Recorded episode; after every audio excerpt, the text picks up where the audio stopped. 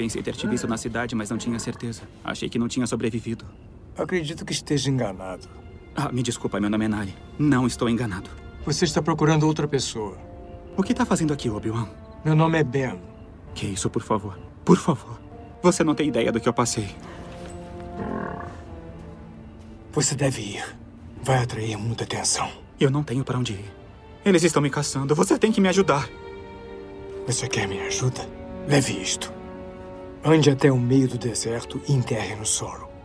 Fique escondido. Viva uma vida normal. E quantas pessoas que precisam de nós? E quanto à luta? A luta acabou. Nós perdemos. O que aconteceu com você? Você já foi um grande Jedi. O tempo do Jedi acabou.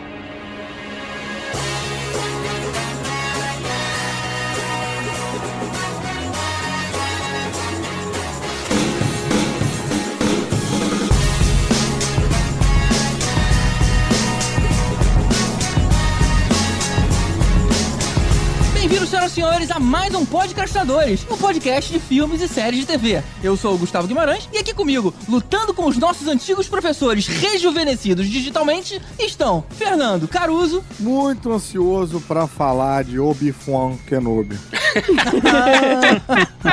Já vamos começar assim. Já, desculpa, spoiler de opinião, gente, foi mal. ah, não, que injustiça. Com a rainha da porra toda, Nádia Lírio. Gugu Dada. Porque se é pra eu ser rejuvenescida, já era, né? Eu vou ficar com 5 anos. Nádia não precisa. Calma também, Nádia, calma também. É, vamos educadamente concordar aqui, mas nem tanto, né? Ah, a Nádia é novinha aqui. se me volta 19 anos, eu ia ser um problema no podcast. Antes de começar a gravar, a gente tava falando do que a gente fazia nos anos 80. Mas quem é rejuvenescido é o professor. É, nossos professores, exatamente. Nossos professores. No caso é o Verso, que hoje em dia parece que tem uns 50, assim. Se eu pareço que tem 50, eu tô bem. Sim, rejuvenescido, né? E o Vécio, parente?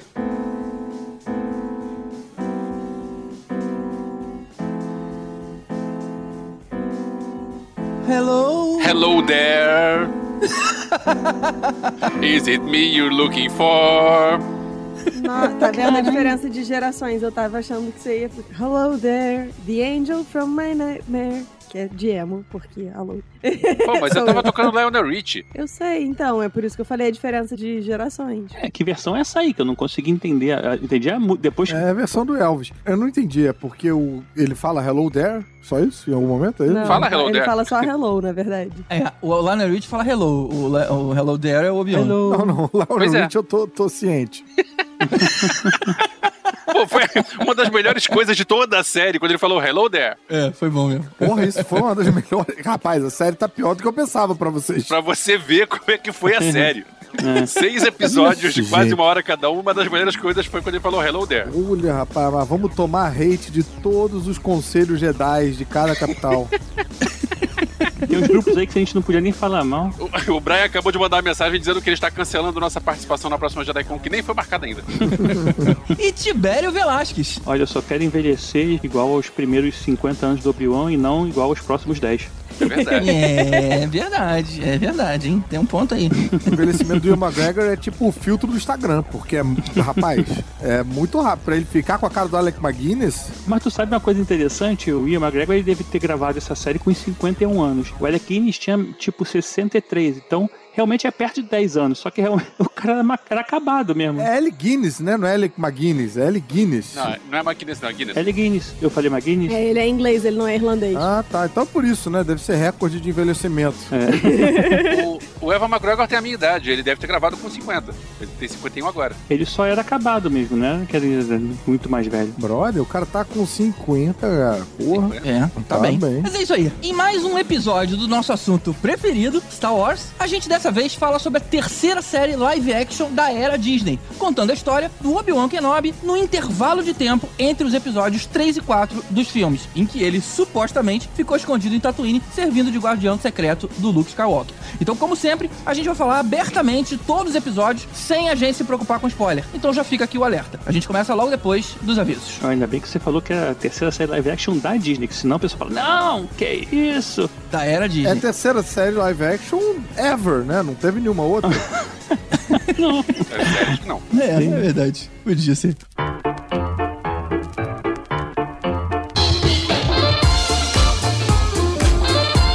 Opa, opa! Hoje só tem um aviso e é um jabá do Elvis, avisando que a banda dele, Perdidos na Selva, vai tocar todas as sextas de julho lá no shopping Uptown, na Barra, de 7 às 9. Pra você que mora na Zona Oeste, como eu, pode ser uma boa oportunidade pra ver a banda dele tocar sucessos aí dos anos 80 e 90. Vale lembrar também as nossas podcastinadicas, sempre lá no Instagram, onde a gente compartilha com vocês o que a gente tá vendo de bom. Então, pra você que tá sempre procurando o que assistir, cada um de nós se reveza ali, mostrando o seu estilo próprio. E se você gostou, por exemplo, da dica do Tibério, lá no perfil tem a pasta só com as dicas do Tibério. E aí você consegue ver mais do que foi recomendado por ele, pela Nádia, pelo Elvis, pelo Caruso e por mim. Até o fechamento dessa edição, a dica mais recente é do próprio Tibério, aonde ele recomenda a série A Vizinha da Mulher na Janela, mas sabe-se lá porque ele tentou falar o nome original, que é The Woman in the House Across the Street from the Girl in the Window. Ou seja, o Tibério ficou aí uns bons minutos para conseguir falar isso.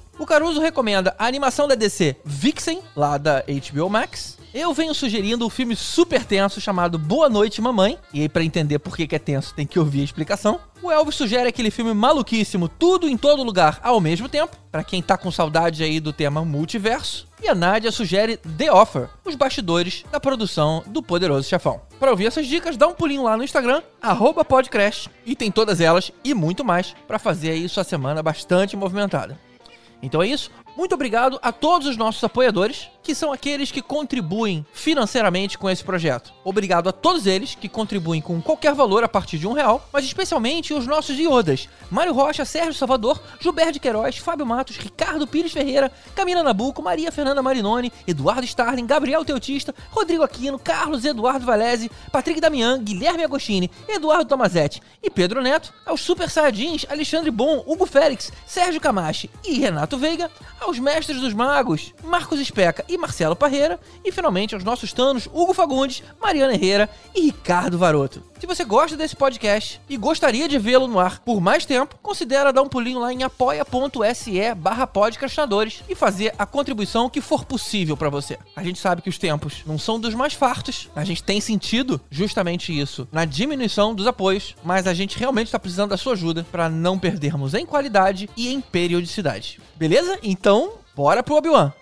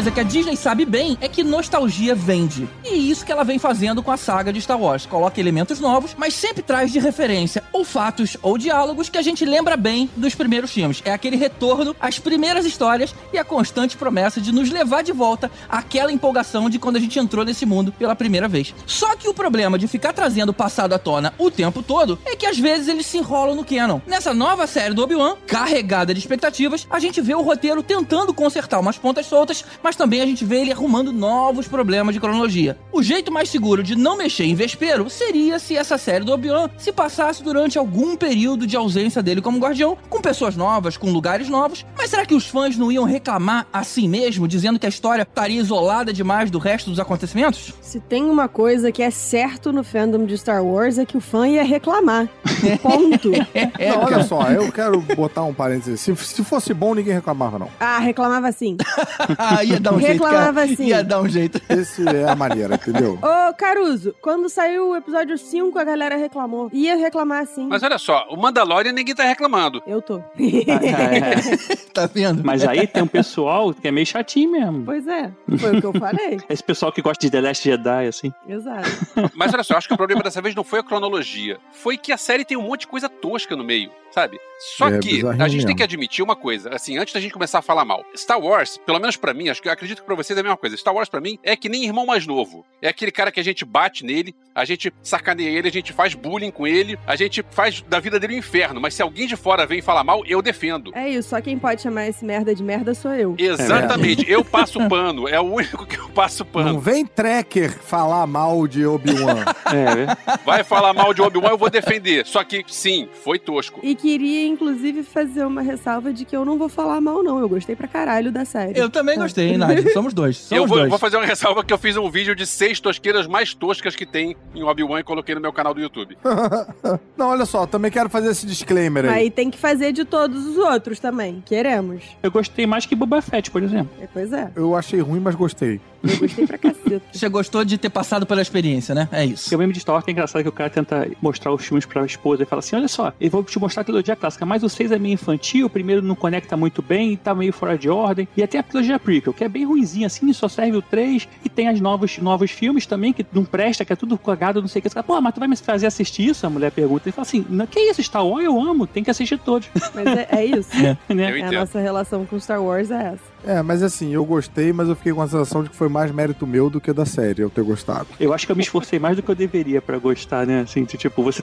A gente gostou porque a gente é legal, mas a, a série tem, tem, porra, Não, eu uma série do porque eu tenho Obi-Wan. bom gosto mesmo. Sei. Tanto que não gostou de Mandalorian, né? Isso tá muito em xeque, ô Nádia, no momento.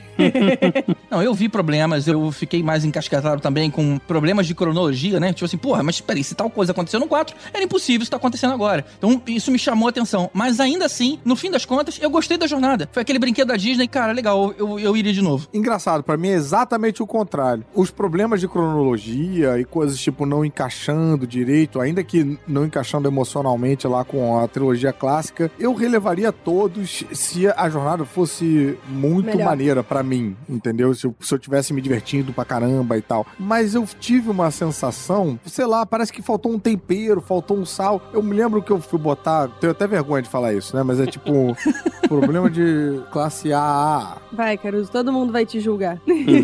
É, me julguem. Eu tenho um telão em casa. Tenho um telão em casa com, porra, uma parada 4K. É tipo uma parada pra suprir a necessidade de ir no cinema quando não dá tempo de ir no cinema e tal. E aí as, as coisas que são mais maneiras eu guardo pra ver no telão. Por exemplo, é, eu vi Cavaleiro da Lua acidentalmente no telão, porque eu não tava me programando pra isso, mas acabei vendo, sei lá por que circunstância. E caraca, achei lindíssima a série. E fiquei. Aí eu tinha que ver no telão, não queria estragar ela numa série pequena. Aí eu, porra, chegou Obi-Wan, falei, cara, vou botar o Obi-Wan no telão pra ver como é que é e tal e tal. Cara, achei uma fotografia meio, meio lavada, achei uma parada meio, porra, meio, meio froncha. E aí eu voltei pra TV, assim. O Não... último episódio tá assistindo no celular, né? Sacanagem. É, assim, esse é um negócio que eu tava até comentando com o Jaime. Eles fizeram lá aquele estúdio mega foda, bolado, que é uma bolha, que não sei o que, que eles conseguem É, simular aham. tudo. Lá pro Mandalorian, né? É, mas eles estão usando pra todas as séries do Star Wars. E assim, esse estúdio é maneiro, só que ao mesmo tempo, Star Wars sempre foi muito prático, muito o, o local e tal. Tanto que a gente reclama da prequel, da trilogia Voldemort, porque, ah, pô, é tudo digital, é esquisito, não sei o quê. Uhum. E aí eu senti essa falta, porque a gente conhece Tatooine, green. Né? Então, quando você pega e me bota uma Tatooine que é cirúrgica, sabe? É uma, assim, uma coisa estéril e tal, cara, isso não é um deserto. Você tá com areia no estúdio, é diferente. É, mas aí que tá, cara. Mandalorian, eu acho que eles conseguem usar essa ferramenta aí e dar aquela sensação de efeito prático na maioria dos robôs e bichos que aparecem ali. Eu sinto uma coragem em Mandalorian e uma personalidade na direção, na, na showrunice de Mandalorian, que eu não sinto em Obi-Wan. Essa é um pouco a minha teoria de que eu acho que como é um personagem mais Icônico. icônico, obrigado Elvis, da série, ficam, deixa que eu deixo, ficam tipo, não, peraí, calma, não pode isso, não pode. Quando você pega, por exemplo, Mandalorian, que não é ninguém, e aí uma galera pode se debruçar e botar ali a sua visão e tal, e ficar com uma certa identidade e criar um negócio particular que acaba sendo até mais Star Wars do que uma coisa mais, essa coisa meio pausterizada que, que eu sinto que foi o Obi-Wan, assim. Teve uma coisa que me incomodou, que talvez seja por esse negócio que a Nádia falou do estúdio, que mais de uma vez eu senti que faltava espaço pra galera.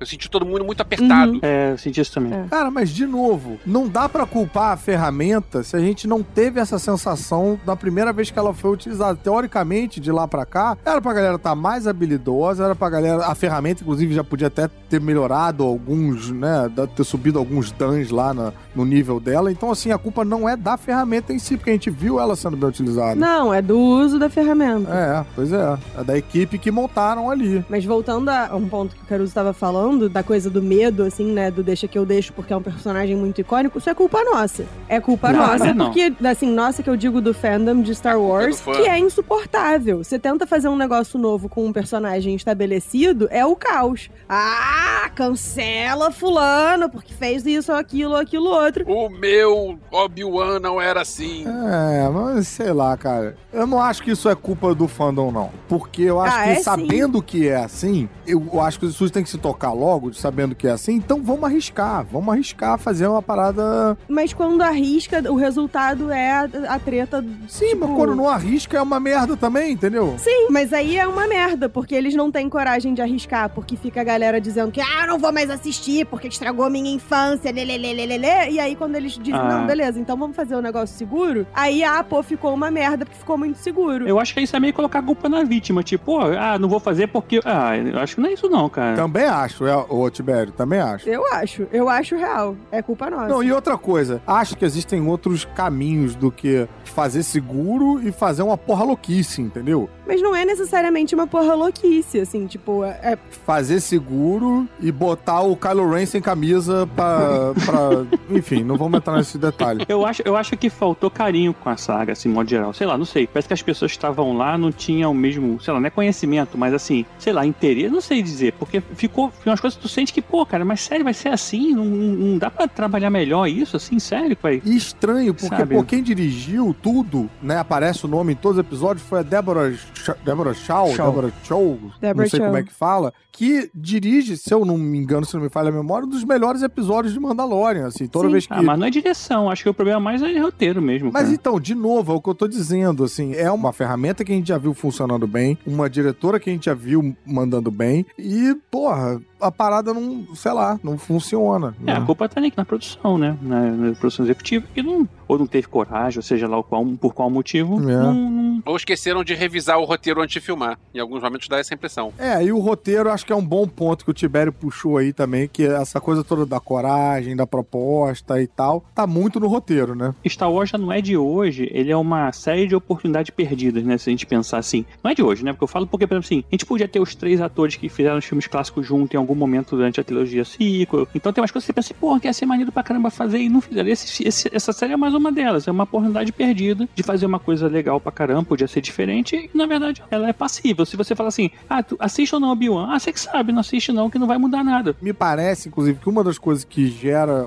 problema é, para mim é essa tentativa de atender, de fazer lá um fanservice, fazer a história meio que se dobrar a forceps pra fazer esse fanservice. Colocar Leia, muita coisa com a Leia. A série, a série toda da Leia, a gente vai ver uma série. A gente ligou pra ver uma série do Obi-Wan indo proteger o Luke. E a série é toda dos trapalhões correndo atrás da Leia. E Não é toda, mas realmente. e luta com Darth Vader e tal. Umas coisas que eu ficaria bem satisfeito de ver Obi-Wan, aquele clima meio. É, nada acontece, aí alguma coisa. Acontece uma paradinha, tipo Obi-Wan no deserto, meio velho oeste, sabe? Aí um- uns encontros lá com. a- como é que ele se dá com os Tusken Rider. Você quer ver o Mandalorian com o Obi-Wan? Cara, não ia. Eu ia sim. Porque a gente ia dizer que, ah, porra, pra ver isso eu vejo Mandalorian, ou ah, acabou Eu de ter Book acho. of Boba Fett, que era a mesma coisa. a gente não ia Exato, ficar cara. satisfeito. A gente Mais ia uma coisa igual, Foi mal, é. a gente ia reclamar. É, mas eu acho que pelo menos nesse caso, a gente ia ter a oportunidade de amanhã ter uma outra série que pegasse outra coisa. Hoje a gente teve uma série que pegou uma parte importante do canon de Star Wars, né, da história de Star Wars, e vai ser isso aí. Agora não tem como mudar mais, né? A gente tem que entender que isso aí faz parte da história. E, tipo, às É, vezes, fico- é, acho que seria um pouco diferente. Se você faz uma coisa mais afastada, você não, não,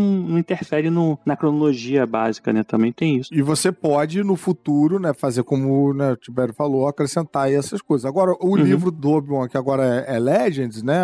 Um livro, pô, é grandão, Ah, 500 legal. páginas. Eu achei que fosse ser o mais chato dos livros de Star Wars que eu li. Não, Foi o é melhor de maneiro, todos. pô. Foi É. bem maneiro, cara. E é isso que eu tô falando. Você não precisa. Mas é Legend? Isso é antigo assim? É, ele é Legends. Ele é Legends. Ele foi um- uma das últimas coisas que saíram antes do, do selo novo. E diz Ah, aí, legal. Nádia, porra, uma história maneira que se sustenta e tal, e você não precisa ficar apontando pra, pra Darth Vader e pra, sei lá. Não, assim, nisso a gente tá 100% de, de concordando. De eu não aguento mais fanservice mal feito. E é um dos Uhum. motivos pelos quais eu não gostei da segunda temporada de The Mandalorian e não gostei do Book of Boba Fett. Uhum. Eu acho que a gente tá refém dos Skywalkers e não consegue se afastar deles pra nada. E aí, aí entra a coisa via, da né, Nádia? coragem. É, não é exatamente uma terceira via, mas enfim. Entra a coisa que a gente fala da coragem, que é tipo, cara, se afasta disso, conta outra história. É, Tem um sim. monte de. A galáxia, mesmo nesse período, é gigante. Pois Você é. pode explorar outras coisas, mas a gente fica o tempo todo ali. Eu acho que é isso aí, cara. Acho que é Entendeu? bem por isso aí. Apresentar bons atores e bons personagens. E aí a gente volta, fica o tempo todo a- às voltas com os Skywalkers, e assim, o que que eles podiam fazer? Porque não podia, efetivamente, o Obi-Wan ficar interagindo com o Luke, porque o Luke tinha pouquíssimo conhecimento de quem era Ben, né? Sabia mais ou menos por alto que era o doido que vivia lá nas cavernas. É, pois é, se chamava de Crazy Ben. Porra, Pois me dá é. um motivo pra ele chamar de Crazy Ben. Eu concordo com a Nadia, inclusive na época que teve o Mandalorian, primeiro que foi o Luke que apareceu lá no fim, eu achei maneiríssimo, mas eu preferia ver alguma coisa sem cutucar com os Skywalkers. É, não, eu falei desde o começo que eu achei uma merda e continuei achando pior em Book of Boba Fett. Eu, como fã, eu curti pra caramba ver aquilo, mas eu concordo com a Nadia que ia ser muito maneiro se não precisasse ligar aos Skywalkers. Mas isso não- vocês não entendem que isso talvez seja um excesso de carinho? Porque o tempo todo vocês estão reclamando de falta de carinho com a saga. Isso não seria talvez uma extrapolação, uma- um, um over carinho na história toda? Porque o cara quer falar, cara, isso é legal, as pessoas gostam disso, essa é uma parte boa da, da saga. Deixa eu colocar aqui pra aquecer o coração daquele fã. Concordo. O problema é que eles colocaram a mão no carinho, mas esqueceram a mão na direção. Não, mas isso aí, é- isso aí é do Mandaloriano. O Mandaloriano, ele fez um. ele- eu achei legal eles fazerem um fanservice lá. De botar o Luke, É, eu achei. não, quebrou completamente a história. Quebrou ab- em absoluto o cânone. Tanto que eles tiveram que consertar no Book of Boba Fett, e aí, ao invés de a gente ter a história do Sim. Boba Fett, a gente teve a história do Mandaloriano. Sim, aí isso foi ruim, porque eles, é. eles erraram nisso. Mas não foi problema de ter botado Luke, foi problema de como Foi. colocaram. Essa série é a mesma coisa. A gente tem uma série do Obi-Wan, que a gente- é uma série da Riva, que é uma série do, da Leia, que é uma série de um monte de coisa, e não é a série do Obi-Wan. É, não, e a gente tá falando dos Skywalkers, mas a gente também, de uma certa maneira, fica preso a, por exemplo, essa personagem que aparece ali, a Inquisidora. É, ela já tinha aparecido em outras. Não. Não, ela é a primeira vez que ela Isso, aparece. pô, eu gostei, achei interessante. Já o Inquisidor, que tinha aparecido em Rebels, meu irmão, parece tipo que ele é o Inquisidor da carreta Furacão, assim. Eu achei a Riva uma personagem muito ruim. Eu gostei da Riva. Cara, eu gostei mais dela do que ver o Inquisidor, por exemplo, que no, em Rebels eu achava maneiro. Quando ele apareceu lá, eu achei maneiro e tal. Você se dava bem com ele, Carlos? Eu não encontrava, não encontrava, era outro horário de gravação. Eu achei a Riva caricata, eu achei ela uma vilã caricata, achei forçada, e no fim eu achei que ela estragou o episódio 6. A gente chega lá. Isso agora só falando de, de caricata, né? Vou- e eu, eu- a gente fala isso, eu acho que na verdade quem é caricata era mais os outros do que ela, porque ela fazia mais o melhor papel de inquisitora do que os outros que queriam ser bonzinhos, sabe? Ficou meio estranho isso. É. Bem, vamos, então vamos lá, vamos episódio por episódio, então, né? É, vamos começar no primeiro episódio, então. É, isso aí vai acabar, porra, semana que vem. É só a gente só focar no que é ruim, ou seja, acaba daqui a duas semanas.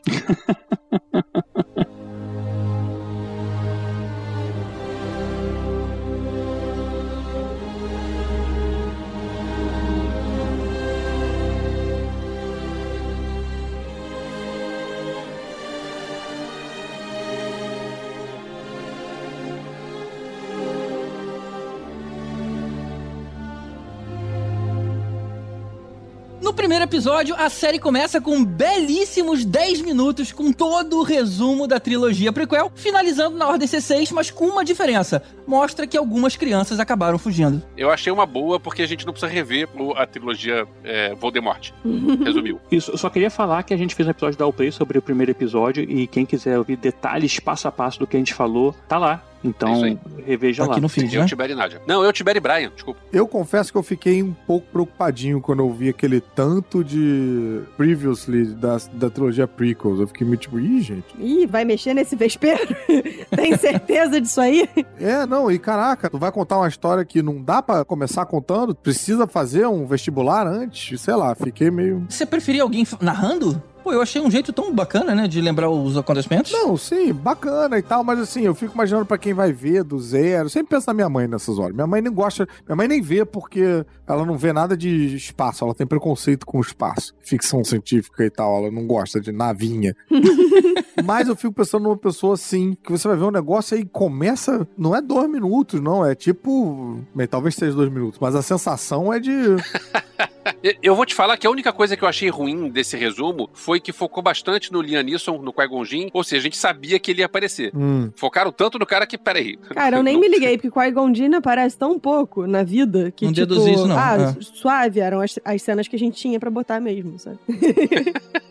Tudo que o Qui-Gon Jinn filmou. É, eu, eu vejo todas as séries novas como um bom ponto de partida pra novos fãs e uma, um novo respiro, né, pra uma franquia e tal. Cara, essa aí veio garrada no, no- no material. Pois é, eu, eu acho assim, a série do Kenobi, por conta do momento onde ele tá e da escolha que eles fizeram de, tipo, anunciar desde sempre que, ah, vai ter o embate ele e o Vader, ah, a gente trouxe de volta o Hayden Christensen, não sei o quê, ela precisava desse contexto. Porque uma Hum, pessoa que não. não conhece a trilogia prequel e sentasse pra assistir, quem caralhos é esse homem? Quem É, diabos é, é, esse também acho. outro homem dizendo que precisa da ajuda? O que, que, que ele tem com esse neném, que o neném é importante, entendeu? Ia ficar um pouco perdido, sim. Ia ter- tem que ter esse contexto. Mas eu achei que eles resolveram relativamente bem, assim. Não, não, não me incomodou enquanto fã velha, né? E eu acho que contextualiza pra quem não conhece. Eu tava brincando hoje mais cedo num grupo de amigos dizendo que, assim, o grande desafio das séries de Star Wars, principalmente essas que insistem em ficar ali presos na saga Skywalker, tem dois grandes desafios, que é agradar, de um lado, o fã que sabe todas as falas de cor e a pessoa que acabou de começar a assistir vai começar por esse material, e de outro, não brigar com o cânone, né? São as duas grandes, os dois grandes obstáculos das séries. E eu acho que Obi-Wan conseguiu fazer com uso Nenhum dos dois. habilidoso É. de From a Certain Point of View. Nem sempre, mas conseguiu. A gente é fã velho, mas a gente tem que reconhecer que o episódio 1 foi há mais de 20 anos atrás, foi em 99. Sim. É, não, eu acho que a história tem que conseguir funcionar sozinha, cara. Eu acho. Aí você entra talvez no problema do Rogue One. Que o Rogue One te explica 50 vezes o negócio, como é que funciona o tiro escroto lá do, do Luke que faz curva, que é pra você comprar a ideia. Aí a gente que é fã velho, ou pelo menos eu que sou fã velho, porra, eu já sei, eu sei, eu entendo que tem uma fragilidade, a gente já tá ligado nisso, tranquilo, não precisa me explicar três vezes. Se eles começam a explicar muito da relação do Obi-Wan com a Bail Organa, com não sei o que, lá, lá, lá, talvez a galera que, assim, é fã velho, ah, porra, eu sei, né? A gente sabe, a gente tá ciente. Então, E fora que a, a maneira como a saga costuma fazer esses preâmbulos é com aquele textinho que vai subindo. Eu achei ali meio que informação demais. E como os atores são iguais, eu gostei de estar vendo o ator, sabe? Uhum. Pô, que legal. Ah, pô, o Beorgan, não lembrava do nome do cara. Ah, que legal, é esse cara aqui. Ele vai voltar depois com os mesmos atores. O Então, nome dele era Obi-Wan Kenobi. Ah, lembrei. Eu tenho a impressão de que a regra do textinho que vai subindo é pra, pra filme. é só pros filmes. E especificamente pros filmes da saga. Tanto que Rogue One e Solo não tem. É, pode ser, pode É. ser. É a identidade do filme. Mas vamos seguindo então. Vamos. A gente tem um salto de 10 anos, e aí a gente vê em Tatooine chegando lá os Inquisidores, que são caçadores Jedi, e eles acham um Jedi escondido numa taberna, mas a Inquisidora lá, a Riva, ela quer tanto achar o Obi-Wan que ela acaba perdendo o Jedi de vista e toma esporro do chefe dela por conta da obsessão que ela tem lá com o Obi-Wan. Tem um detalhe que essa cena que o Inquisidor tá lá é uma cena que lembra muito Bastardos Inglórios. A Sim. cena que o Christoph Waltz está interrogando o cara porque você tá escondendo um judeu. E na verdade era o comerciante que estava escondendo um Jedi. Uhum. É. Uhum. Bem legal essa Ah, interessante, cara. Não fiz essa correlação. Interessante. Era pra ser óbvio que a Inquisidora era uma das crianças? Ou era pra ser uma surpresa? Não, não era óbvio, não. Eu acho que eles estavam, tipo, sinalizando desde o começo. Eu também acho. Tá. Eu não peguei nenhuma das informações. Pra mim foi a surpresa no final ali. É, pra mim foi meio tipo na cara, assim. É porque a gente é achei. fã velho e a gente identifica que as coisas são novas, mas é, Uhum. eles colocaram nessa, nesse re- Previously on Star Wars que eles fizeram, eles Uhum. colocaram, inseriram uma cena que são as crianças treinando e tal, num salão. E tem bastante destaque pra atriz que fez a Riva novinha. Então, tipo, ficou ali um hum, hum curioso. É. Mas ao É. mesmo tempo, quem jogou Jedi Fallen Order sabe que os inquisidores, assim, muitos deles eram padawans que foram capturados. Então Olha tem isso também. Agora, spoiler do jogo, o jogo já saiu há um tempão, foda-se, jogasse. Mas o, o jogo tem isso, a gente acompanha a, a história de uma inquisidora. É bem parecida com a história da Riva também. É, é bem maneiro. Hum. Legal. E, gente, a maquiagem do Inquisidor, meu Deus, hein? É, mas é porque, assim, difícil, né? Tipo, porque o Inquisidor. Porra, difícil pra, pra essa galera que. Ah, não, porra. Não, assim, teria que pegar aquele maluco Doug das quantas, sabe quem é? Um maluco bem magrelo que sempre faz criatura. Sim, sim, Sei, sim. Trabalha com o Guilherme Del Toro. Isso, ele. É, aí assim, tava, pra mim tava tão esquisito que a minha primeira reação foi: ah, devem ter chamado o cara que dubla o, o, o personagem. Ter chamado o dublador Não, e era fizeram o- essa homenagem. Mas não é, porque o dublador, depois eu soube, é um cara até. É um, eu acho que é um ator conhecido até. Sim, o, o cara que faz isso é aquele cara, é um cara que fazia Homeland. Não, não, o dublador. É, o dublador do Inquisidor, o, o- como o personagem surgiu. Bem, os ouvintes podem ajudar a gente aí, deixando os comentários lá no site ou na nossa página no Instagram, que se você não tá fazendo isso, você não tá sendo um bom ouvinte. Sinto dizer, você não tá interagindo com a gente em todas as nossas redes, que é muito importante pra existência é, longa Desse e próspera projeto. do podcast. Mas, É isso aí. enfim, eu fico... Mas, de qualquer forma, achei tão tosco que eu falei, ah, tá, talvez o cara não seja ator, talvez pegaram um- um- o dublador e ele, e ele não tem o shape, e aí fizeram lá do jeito que deu, ficou aquela cabeça de ovo. Mas não, foi uma escolha consciente ali, tipo, nossa, esquisito, esquisitinho. Eu não achei ele ruim, não. Não, não o ator, a maquiagem. É feio no sentido de, tipo, realmente, pra, pra quem tá acostumado com o visual do Inquisidor da série animada, que é uma cabeça comprida, não comprida, mas é tipo magrelão estranho, É, é, ficou esquisito mesmo. Ficou parecendo mesmo. Que ele tinha, sei lá, tomado uma picada de marimbondo, sabe? mas eu gostei, assim, eu achei. Uma vez superado o trauma de, meu Deus, isso é um cabeção, eu tava ok, assim. Tá. É, alguém tem esse recorte do áudio da Nádia separado? Só pra saber. Vamos pro Obi-Wan então. A gente vê a vida dele, ele adotando lá o nome de Ben, ele trabalhando numa fábrica de carne Sim. e aí cuidando, né, observando de longe o, o Lukezinho pequenininho, como ele vinha fazendo há 10 anos escondido lá no deserto. Obi-Wan operário. Essa sequenciazinha eu gostei. Ele, operário, ele guardando sempre um pedacinho lá do, do- Da da, carne pro baleia camelo dele. espacial lá pra ir. Seu problema é com a ação, né? Você quer ver o dia a dia dele, né? Você quer ver ele acessando o WhatsApp. Não, então. é, Ah, mas não, foi maneiro, eu- foi maneiro. Eu, eu queria ver é, esse. dar merda ali dentro desse cotidiano que eles estavam criando e tal. Porque pra mim era meio isso, assim, tipo, essa curiosidade de o que que é Obi-Wan, como é que foi a vida do Obi-Wan lá. Ficou fazendo 19 anos. E eu achei que fosse da merda, sabe? Toda hora Também ele roubava achei. um pedaço de carne. Pois eu é. falei, ih, ele vai ser pego, ele vai ser torturado, alguma coisa assim, mas não E eu rolou. não me liguei a primeira vez que ele deu lá pra Yuppie, lá, o, o pedaço de carne, eu ainda pensei, tipo, ah, isso aí vai servir pra alguma coisa, talvez ele deu, sei lá, faça uma parada pra levar pro Luke, não sei o que que... Eu, na verdade, eu curti isso porque eu gosto quando a gente vê algumas coisas paralelas É! à, à- à guerra. Porque Uhum. esse mundo inteiro me fascina. E é o universo, né? É construção de universo. Isso é que é bacana. Pois é, então tudo aquilo que acontece, pô, que maneiro você vê aquilo, que maneiro você vê quando ele vai pra outro planeta e oferecem drogas, a droga que era usada naquele planeta, olha só que tipo de coisa, a fuga. que- É, quando é feito com carinho, né? Quando é feito com cuidado. Quando... E você vê o Temuera Morrison fazendo o, o mesmo clone, velhinho, mendigo. Aham. Cara, eu acho Ah, essas coisas, é, os negócios legais, porque, cara, a gente tá conhecendo mais Concordo. desse universo sem ser a guerra em si. Eu caramba isso. Exatamente. Isso é construção de universo, isso é legal. Eu veria cara. uma série inteira do Obi-Wan E Operário. é o que eu queria que eles fizessem. Eu também, É. Nádia. Eu também. E Nádia. logo depois dessa cena aparece o Jedi, né, que fugiu lá do, da Riva. Ele encontra o Obi-Wan, ele pede ajuda, mas o, o, o cara se nega. Ele falou, cara, se esconde aí, a gente já perdeu a luta. Essa luta já É. acabou. Só que depois esse Jedi aparece morto, enforcado na cidade. Enforcado não, né? Ele parece morto. É um Pendurado. enforcado Disney. É um enforcado Disney. Pendurado Só de um jeito pé. bem seguro pelos, por- pelas axilas e tal. É só. Ele tava dormindo, na verdade, né? Acho que. Sonequinho.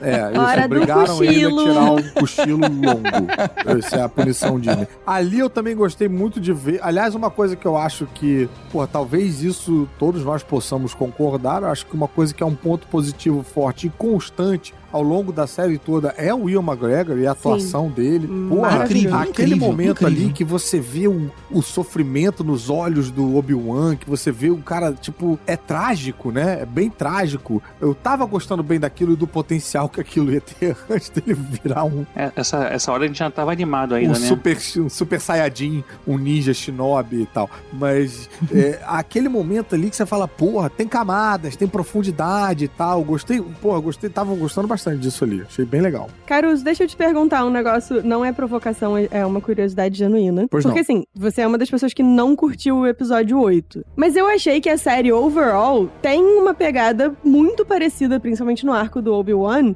Tipo, o Obi-Wan não tava mais sendo o Obi-Wan, ele era o Ben. Ele tinha largado o Obi-Wan pra lá e, e não era Uhum. mais um Jedi. E, tipo, mesma lógica é, frustrada e fechada pra força do Luke do episódio 8. Parece que você curtiu. Cara, é uma pergunta muito interessante. Eu acho que o que tem de diferente, é claro que as coisas sempre vão ter semelhanças e quando isso acontece, você tem que buscar as diferenças. O que Não, tem sim. de diferente é que a, a gente, no caso do Obi-Wan, a gente tem um ponto de chegada que é o Alec Guinness, é aquele Obi-Wan que a gente viu ali, cansado e tal, que me interessa saber como a gente sai do Ian McGregor pra chegar ali. No Uhum. Luke, é tudo da cabeça caralho lá do, do maluco Ryan Johnson, entendeu? Tipo, é, é literalmente pegar o que tava sendo construído e jogar pra trás junto com o lightsaber. É meio, aí você fica meio, ué, ué, ué. Mas aí eu volto numa coisa que a gente já conversou, que quem construiu aquilo foi o JJ e o Ryan Johnson explicou o porquê, né? Porque quem enfiou que o Luke tava exilado foi o JJ Abrams. Sim, mas não tô falando do exílio, eu tô falando Não, do... eu sei, só tô tentando, tipo, que a gente esteja na mesma página. Eu tô falando do esculacho, tô falando de jogar o sabre de luz pra trás. Não, jogar o sabre de lado, a gente também tá na mesma página de que é ruim. É, eu só tô perguntando porque, assim, isso foi uma coisa que me ocorreu enquanto eu tava assistindo. E, assim, eu estava curiosa disso. De, tipo, as pessoas que odiaram o episódio 8 percebem que as duas histórias são.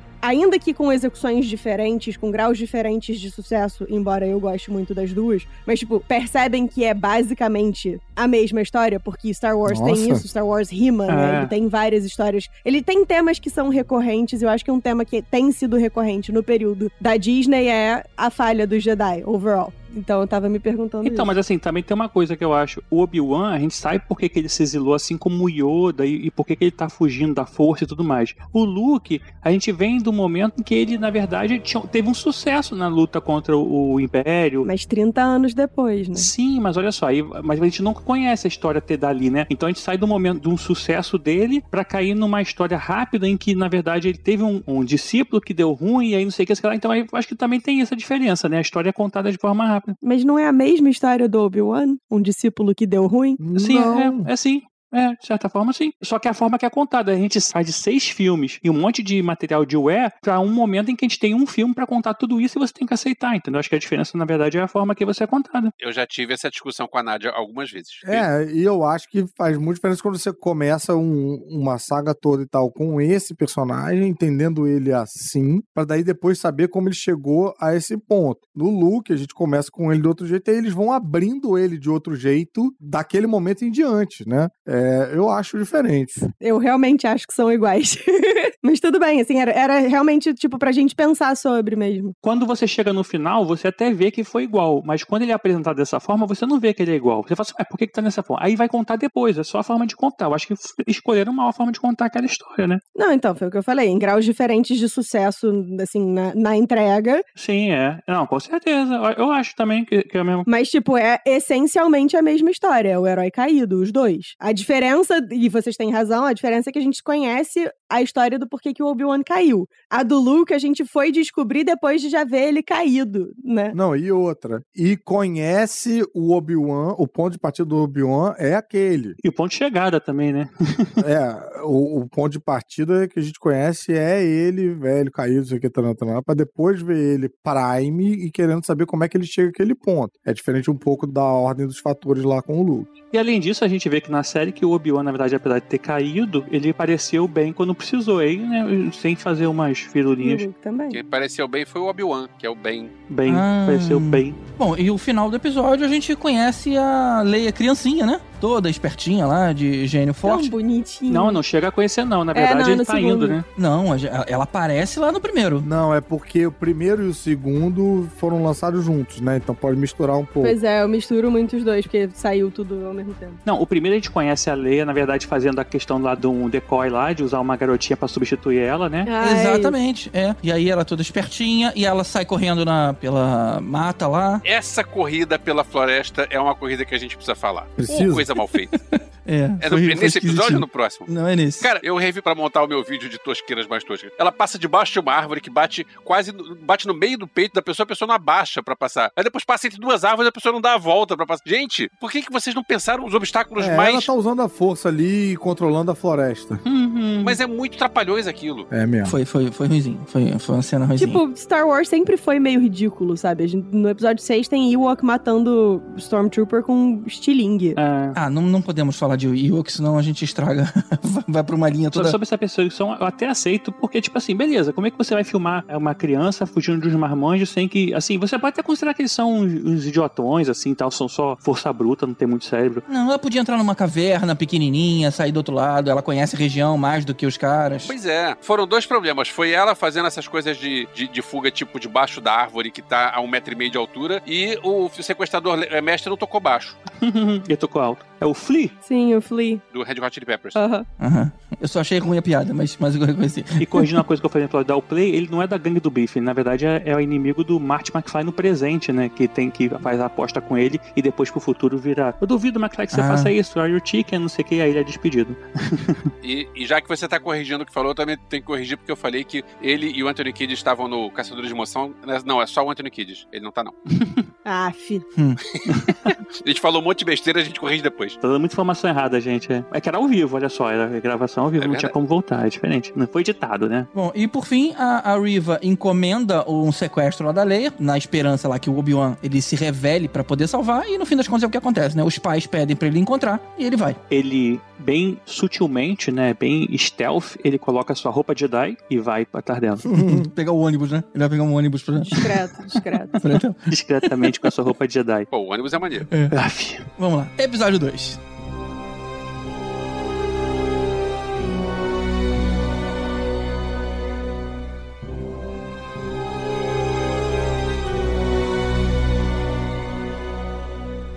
No episódio 2, o Obi-Wan encontra um vigarista que fingia ser Jedi, mas no fim das contas ele acaba contando pro Obi-Wan em qual lugar que a Leia tá e ele vai lá resgatar ela. Esse personagem é o do. É o Eternos? É, é o Kingo. Cara, esse personagem eu achei ele muito legal e muito mal aproveitado. Também. Hum, é, Eu eu, achei a mesma coisa, dele. só que eu não achei legal. Eu gostei, gostei do personagem, porque eu gosto. Star Wars tem muito negócio de maniqueísmo, de tem o bem contra o mal e coisa assim. E esse aí não, esse é um cara que ele não é nem bem nem mal, ele tá lá tentando tirar o dele, tentando estar bem. Então eu gosto de personagens assim. Assim, não dá pra dizer que não é bem nem mal, porque, tipo, ele é vigarista, ele tá dando golpe. Ele é uma pessoa má. Sim, ele, tá, É, ele, é. a princípio tá dando golpe, mas depois ele ajuda. Ou seja, ele tá no meio do caminho. Sim, depois ele ajuda. Ele não é o cara do mal. Não, ele não é do mal, mas também não é bonzinho. Agora, bem contra o mal é que foi Clone Wars, né? Mas, é... Bem contra o mal. Ah. Esse episódio tem umas coisas engraçadas que parece que o Obi-Wan, ele estudou um pouco o Alec Guinness, né? Pra fazer uns jeitinhos, assim, mais parecidos com o que a gente, né? Sim, ele falou que ele reassistiu tudo. E, tipo, Poxa, tinha um. Ele falou que ele tinha uns clipezinhos de áudio, porque ele queria pegar os trejeitos de como o Alec Guinness falava. E que ele assistia também, tipo, a- os filmes e tal de novo pra poder dominar e voltar, né, pro personagem, assim. Maneiro, maneiro. É, eu achei bem ele mexendo no bigodezinho, assim, na barba, né? Umas coisinhas assim. Cara, eu achei que foi bem acertada essa decisão de tirar o Obi-Wan de Tatooine, né? Porque no episódio 4 ninguém via um Jedi há muito tempo. Se essa aventura fosse acontecer ali, né? As pessoas não iam esquecer tão rápido assim, né? Ah, pô, eu acho que eu vi uns, uns Jedi brigando aí, um sabre de luz na rua, uns anos atrás. Nos quadrinhos, pô, a gente tem quadrinho do Obi-Wan em Tatooine e tal, e ele dando jeito de fazer as coisas que precisa fazer, mas sem chamar tanta atenção. Dava pra fazer. E tem o livro também. Mas eu gostei de terem tirado também, porque, sei lá, eu cansada de Tatooine depois do Book of Boba Fett. Outra coisa que eu gostei bastante também foi essa história do Tio Owen proibir o Obi-Wan de ter qualquer relação lá com o Luke, que também, senão não justifica, né? no episódio 4 o Luke reagir com estranheza, né? Quando, quando soube do tio. Ou, um negócio que a gente não falou do episódio 1, a porrada que o Owen deu no, no Obi-Wan, hein? Ah, não, tal, ele precisa de treinamento. Igual você treinou o pai dele? É, né? Isso, isso, Ai, moral!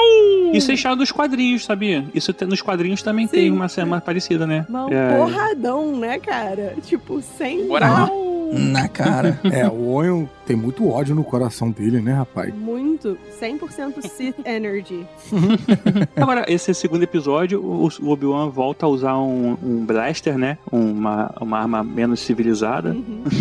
É sempre engraçado quando ele usa um- um- uma arminha. Só pela piadinha lá do, do episódio 4 que ele fala "Ah, uma arma para um tempo mais civilizado. Uhum. É, sim, bem. A gente tem a Riva é, desobedecendo lá o chefe dela, né? Que tinha mandado ela slow down. Na, ela falou, não, ela coloca mais uma recompensa lá pra acharem o Obi-Wan. E aí vem um monte de mercenário e na fuga a Leia cai de um telhado lá, né? E o Obi-Wan salva ela com a força. Então foi legal que foi a primeira vez que a gente viu ele usando a força lá. Opa, tá voltando. Então não tava 100% adormecido. Tinha um vislumbre ali de esperança dele começar a voltar a ser o que era. É, nesse ponto ali, eu tava um pouco ambivalente em relação a Leia, que eu fui pego meio de surpresa, mas a série me surpreendeu com essa proposta, que eu nunca tinha parado pra pensar, né? Porque assim, gente, eu tava muito preso nessa relação do Obi-Wan com o Luke, o que, que ele andou, ficou fazendo lá, como é que é, por que, que ele é Crazy Ben, blá, blá, blá. E eu nunca parei pra pensar muito no fato de que quando começa a trilogia clássica, a Leia manda uma mensagem pro Obi-Wan falando que ele é a única esperança. Então já tem uma relação com ele. Qual é essa relação ali? Quando começa aquilo, eu falei: "Ah, olha aí, tem essa pergunta pra ser respondida, né?"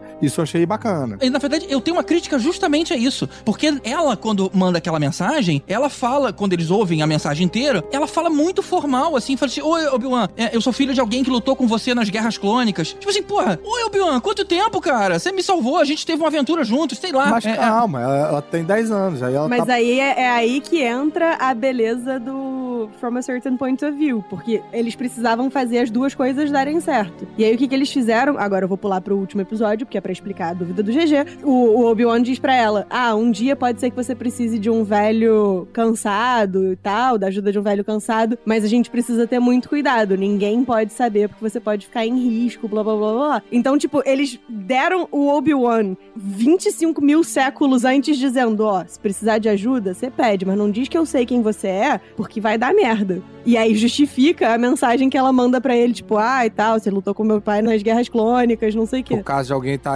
olhando. É, Até porque quando o Vader pega ela, ela fala, eu sou uma senadora, você não pode fazer isso comigo. Ela, tipo, eu sou inocente, né? É, Ele tá é. pegando ela. Então ela, ela, ela não pode chegar e mandar uma mensagem tão na cara. Tipo, qual é, tio Ben? Vem aqui e me salva. É. É, pra mim, o que ele quis dizer ali na hora, no final, no, no episódio 6, foi tipo assim, cara, não espalha aí que me conhece. Mas na hora da mensagem, um pro outro, é, meio que essa, essa formalidade cai, né? Era só pra. Me convenceu. É, bem, eu ainda acho que, cara, tem bastante tempo até ela chegar na, na idade de Carrie Fisher e muitas coisas podem ter acontecido. A gente sabe que a Carrie Fisher bebia bastante. Então ela pode ter, pode ter Que esquecido.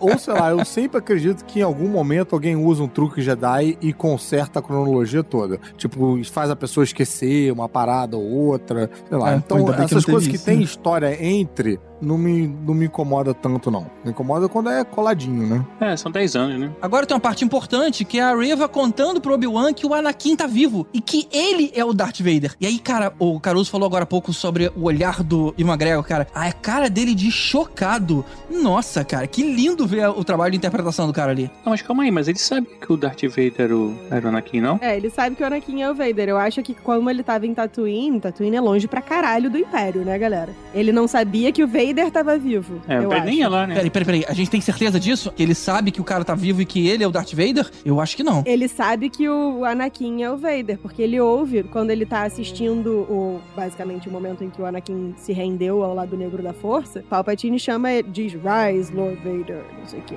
Então, Ele só tá ajoelhado, né? Ele, não, É. ele não tem nem a, não tem armadura ainda, né? E ele vê esse videozinho, né? Cara, mas se fosse isso, então esse plot dele, dela contar pra ele que o, que o cara tá vivo não faz sentido, né? Porque ele já sabia, ele já sabe. Faz porque ele, ele não sabia que estava vivo. A última vez que o Obi-Wan viu o Anakin foi queimando lá. É, ele não sabe que tá vivo. Ele sabe que é o Darth Vader, não que tá E vivo. aí ele foi morar em Tatooine, é longe pra caramba da influência do Império. Então não teria porquê, ainda mais o Obi-Wan que tá isolado pra caceta, dentro de Tatooine ele tá isolado, saber que existe um oficial do alto comando imperial, porque tem que lembrar que o, o Vader não era fodão, ele só era um oficial do alto comando e mais nada, que chamado Lord Vader. São os detalhes da saga. Na verdade, é realmente é muito mais impactante ele saber que tá vivo do que um é o nome do outro. Ah, o Anakin é o Darth Vader. Pô, não. É tipo assim, o cara tá vivo. Eu acho que talvez o que choque a ele é a Riva saber que o Anakin e o Vader eram a mesma É, pessoa. isso também, Eu né? acho que esse é um choque que ele tem de tipo, peraí, o maluco tá vivo, mas mais importante, como caralho você sabe? Eu acho que é meio que isso. Nessa hora, eu fiquei com uma certa dúvida, porque quando, na hora que ele fica sabendo, cara, o cara tá vivo, a gente vê uma cena do Vader acordando dentro daquele tanque de Bacta, né? Uhum. E aí era ele olhando. Aí eu fiquei na dúvida de, cara, será que eles restabeleceram a conexão um com o outro, assim, e tudo mais? Mas, não sei, né? Pelo jeito não, porque senão um saberia onde tá o outro e tudo mais. Que conexão. Conexão pela força que tu quer dizer, né? É, o Mestre Jedi e o Padawan têm uma conexão, um com o outro. Tem não. Tem sim, gente, claro que tem. É, não, na verdade, qualquer Jedi ele, ele consegue sentir outro sensitivo perto, né? Mas aí tem que estar mais perto que isso, né? É, não é Kylo Ren e Rey que tem Force Skype. Nossa, Skype. Bom, é isso só pra estragar. Esse finalzinho tem a cena do, da Reva atravessando lá o, o chefe dela com o sabre de luz. E pronto, mais um cara que não morre com o sabre de luz, né? Só, Não, o, verdade, só o Qui-Gon Jinn, né? Só o Qui-Gon, não tem mais ninguém que O não... Qui-Gon Jinn tá pensando, peraí, gente, já mudou a regra? Cara, eu tenho a impressão de que a gente talvez tenha sido apressado com o Qui-Gon Jinn. Eu acho que o Qui-Gon Jinn talvez tivesse sobrevivido, mas eu acho que a galera tacou ele na pira cedo demais, entendeu? Enterraram ele antes, né? Tipo, Mas ele só quis se não. aposentar, ele cansou, gente. Deixa. é que nem aquele... Um, um videozinho que tem num um fanfilme, que o cara, o, o trooper toma um tiro, ele, é, ele morreu. Ele, não, não morri não, foi só um tiro aqui na armadura. E não, morreu sim, porque tipo... os troopers é tipo de papel, né? Toma um tiro em qualquer lugar, os caras morrem. Ele, não, morri não, é tipo Qui-Gon. Ele, não morri não, queima ele, que tá, tá se mexendo aí, vai ser espasmos. Pode queimar ele, não, eu tô vivo, pode queima. o cara é cortado no meio não morre, o maluco toma um sabre e não morre, é tipo... Muito Mas é aleatório. porque Star Wars. faltava ódio ao Qui-Gon Jinn, porque o É. Darth Maul sobreviveu à base do ódio, é que nem eu indo trabalhar. Eita.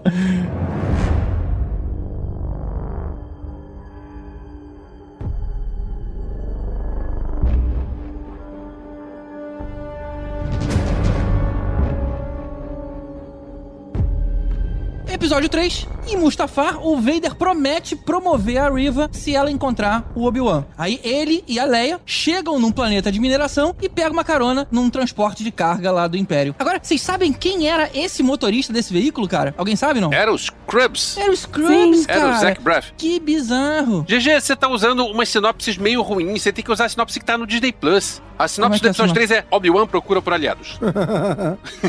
Excelente. Do episódio 4 é Obi-Wan planeja uma missão. Ou o episódio 3 é o que foi um soco na cara da gente de dano emocional, né? Com o Obi-Wan falando sobre a Padme. Ah, pra, pra Leia, né? É, não é esse? É, é esse mesmo. Ele fala, mas ele depois repete no final agora, né? Pra gente poder gravar bem. Por que ela sabe que a mãe dela é uma pessoa triste, sei lá o que, bonita, não sei o que. Eu achei bonitinho a Leia perguntando pro Obi-Wan se ele era o pai dela. Ah, Achei, achei fofinho. Por que, que você chama de Leia em vez de Leia? É Leia. Não, e você pode estar certa, que eu sempre chamei de Leia. Eu também, sempre chamei de lá. De repente eu tô errado. Nos filmes é Leia, né? O que eu achei maneiro nesse episódio foi a gente ver lá o Palácio do Vader. Pô, achei muito maneiro ver isso em live action. É sempre maneiro, né? Quando o Mustafar aparece. É muito foda, É cara. sempre maneiro. É porque eu não lembro de a gente ter visto o Palácio do Vader antes, assim, em live action, né? Não. eu já cara. passei dentro dele. Eu acho que a Nádia também, né? Jogando. No Vader é, Immortal. Caramba, Aham, por dentro do... No joguinho. Ah, não, jogo, quadrinhos, é, já, já te- tiveram. Acho que até não sei se no Clone Wars, não, no Rebels. Eu acho que no Clone Wars ou no Rebels. No Rebels, não Clone Wars. E Mustafa também não é o nome do pai do Rei Leão? Não, aí é Mufasa. Ah, Mufasa. É quase. É quase, é Porque quase. é tudo com James Earl Jones, me confunde. Isso, É, isso. é uma família. Agora, falando do Scrubs, esse aí tem outra coisa tosca que é aquela gradezinha laser que é pro carro não passar. Ok, eu É, entendo. isso Aí depois feio. que eles Oh, saem não daquilo. é? Aliás, tem uma coisa maneira que cai um guarda lá e faz aquele grito. "Ah, ah, ah", e o guarda cai na, na- no laser e corta no meio. Maneiro isso. Agora, depois eles não conseguem passar, eles precisam destruir o troço. Gente, é só dar a volta. Pois a pé é. é só dar a volta. Você. Eu achei que eles queriam passar com o veículo. Aí justifica é, desativar o portão. Mas pra eles irem a pé, não faz o menor sentido, né? Outra coisa que não faz o menor sentido, e aí eu tava conversando com o nosso apoiador Mário Rocha, ele que tava levantando essa questão, o Obi-Wan tinha acabado de derrubar cinco Stormtroopers, cara. E aí, de repente, chega a Tala com dois e ele já se rende, cara. Ele estando armado, sei lá, ficou es- estranho aquilo. Ele tinha acabado de lutar sem arma, pegou a arma dos caras, ba- bateu em todo mundo e pronto, chegou ela com dois guardinhas. Ah, perdemos. Mas ali tinha duas coisas. Tinha a questão da surpresa e eles estavam próximos, né? Agora, distante e sem surpresa é mais difícil, cara. Segurar o tiro de blaster é coisa do Darkseid, não é da- do Jedi. Jedi não sabe fazer Podemos isso. pegar essa explicação. Não, ainda mais ele que tava evitando ao máximo usar qualquer coisa relacionada à força e tava destreinado, né? Porque assim, de certa forma, o Jedi, ele se, ele se esconde da força, né? O Yoda não conseguiu fazer, você teve que ir lá pra Dagobah, pra um lugar que tinha a força meio desequilibrada, tinha a parte lá e tal, pra poder se esconder da força, já que o próprio planeta era assim, mas o Obi-Wan, ele se escondeu da força pra não ser encontrado, de certa forma. Então, assim, ele tava, é, não era muito um amiguinho da força mais, tava brigado e tal. Uhum, Então uhum. ele não poderia, né, nem tudo ele conseguiria fazer dessa jeito, né? É, tanto que ele sofre pra conseguir segurar a Leia quando ela caiu no, no episódio anterior. É. Tava, tipo, religando, né? Era aquela coisa, tava esquentando os motores ainda. Reiniciando. Control Alt Del. Mas ainda me incomoda ele ficar andando com roupa Jedi por aí. É porque não é de roupa Jedi, né? É, mas como todo mundo em Tatooine se veste daquele jeito, aí tá suave. É, exatamente. É, tem isso, né? Então, não é, né? Porque assim, eu até falei no episódio que a gente fez lá da All Play. Vários momentos ele não tá com uma roupa de Jedi, ele tá com uma roupa normal. Ele podia muito bem estar com essa outra roupa passeando, sabe? Mas não, vamos. Pô, mas é que ele tem que ter mais de uma roupa, né, Tibério? Assim, tudo bem que o cara mora no, no deserto e tem aquela cara meio de sujinho, mas ele toma banho. Mas aí você vai lá pra uma cidade toda tecnológica, a única pessoa com manto escondendo o rosto é ele. Eu acho que eu, eu nunca vi guarda. A primeira coisa que tinha que fazer é tirar esse capuz aí. Mas, cara, o ônibus vai pra lá também, tá acostumado, sei lá, de repente a cidade tá acostumada a ter gente de tudo quanto é lugar. Isso, isso realmente não me incomoda. Não, sim, a gente tem que relevar isso. Legal, também relevei, mas assim, é engraçado. Podiam arrumar um jeito legal. Tipo, depois no outro episódio, quando ele chega lá na Fortaleza dos Inquisitores, por que, que ele não se veste de trooper, sabe? Ia ser maneiro. Não, Assim, Tibério, na verdade, o grande negócio é a gente precisa decidir o que a gente quer. Porque o cara bota personagem com uma roupa com um nadinha diferente, a gente, porra, só pra vender bonequinho. Aí botam o cara com a mesma roupa, porra, não botaram a roupa diferente. Eu prefiro que fosse diferente e comprar bonequinho novo. Bom, continuando então o episódio, a gente vê o Vader e os Inquisidores chegando até lá, aquela cidadela lá onde eles estão, e começa a atirar nos inocentes até o Obi-Wan aparecer. Aí ele aparece e eles estão finalmente de frente um pro outro. Ou, pô, inclusive, que cena, né? A galera gosta no Rogue One que, ah, o Vader parece um bicho do terror, lá, lá, lá. Maluco quebrou o pescoço de um adolescente, cara. Sim. Tipo- é, maneiro. Quer dizer, maneiro. Mostrou que, olha só, Caraca! vou mostrar pra vocês quem é mal. É, exatamente. Explorou bem. A gente que cresceu vendo Star Wars, na verdade a gente nunca tinha visto o Darth Vader lutar, e o Darth Vader é talvez o vilão mais icônico de todo o século passado. E a gente nunca tinha visto ele em ação, era só porque a gente imaginava isso. E agora a gente tá vendo ele em ação. Cara, que maneiro a gente poder ver o, o Vader funcionando. Sim, mas ao mesmo tempo me dá uma certa dissonância cognitiva, assim, de tipo, caraca, como ele tá se movendo assim tão rápido? Meio que, tipo, o que que aconteceu 10 anos depois que, tipo, a, a armadura regrediu, sabe? Tipo, Isso me deu Isso uma, também a ver o Vader Vaderizado lá, porque quando falaram que ia ter o Hayden Christensen e tal, eu ainda fiquei meio assim, tipo de... É bem verdade que no, no último episódio eu acho que eles até corrigiram isso para mim, mas a ideia, eu imaginei que o Vader, o Hayden Christensen, ficava com a voz de James Earl Jones com, com a idade, com o tempo, no final da vida. Aham. Mas a gente descobre que a armadura vem com um filtro de, de James Earl Jones. É, tem um modulador aí. Eu não consigo ver relação no ritmo de fala e na cadência de, de discurso do James Earl Jones e do Hayden Christensen, entendeu? Então Aham. fica um negócio meio assim, ele coloca o uniforme, vlau, virou Vader, sabe? Não é um negócio que ele coloca o uniforme e, e ainda é Vader Christensen e aí vai Vaderificando à medida que vai ficando mais velho, vai encorpando a voz e ganhando. Não, é um troço meio... A roupa mesmo tem, é, tem, tem vida própria, sabe? me, me incomoda o Vader rapidinho, sabe? Speedy É. Gonzalez. Andale, andale! Tipo, caraca, Vader, calma. Principalmente porque, assim, o- uma coisa, como eu sou fã de filmes de terror, acho que o Elvis talvez compreenda também essa coisa. O Jason, o Michael Myers, eles não precisam correr. É verdade. Eles o vêm roteiro devagar. ajuda eles. É, e, e a gente fica cagado porque ele tá vindo devagar, mas ele tá vindo sempre, né? Se ele tiver vindo rápido, tem alguma coisa errada. Ele tem que andar devagar. Exato. Se, se ele tá correndo, é pra você correr muito mais, porque tá vindo um bicho pior atrás. Então, ver o Vader andando rápido, eu tô tipo, moço, calma. É igual casamento, anda devagar. É igual casamento, é um terror lá na frente. A única coisa que me incomodou nessa cena é que a gente tava vendo que o Vader era todo fodão aí com a força, e olha que aquela cena dele parando a nave nem tinha acontecido ainda, e aí de repente ele lá estrangulando o Obi-Wan, aí a Tala, é, sei lá, derruba umas paradas ali, aumenta o fogo. Cara, ele tinha que ter pego o Obi-Wan e sei lá, ele cara. fez churrasquinho de Obi-Wan. Você queria menos episódios, né? Você queria que ele morresse ali.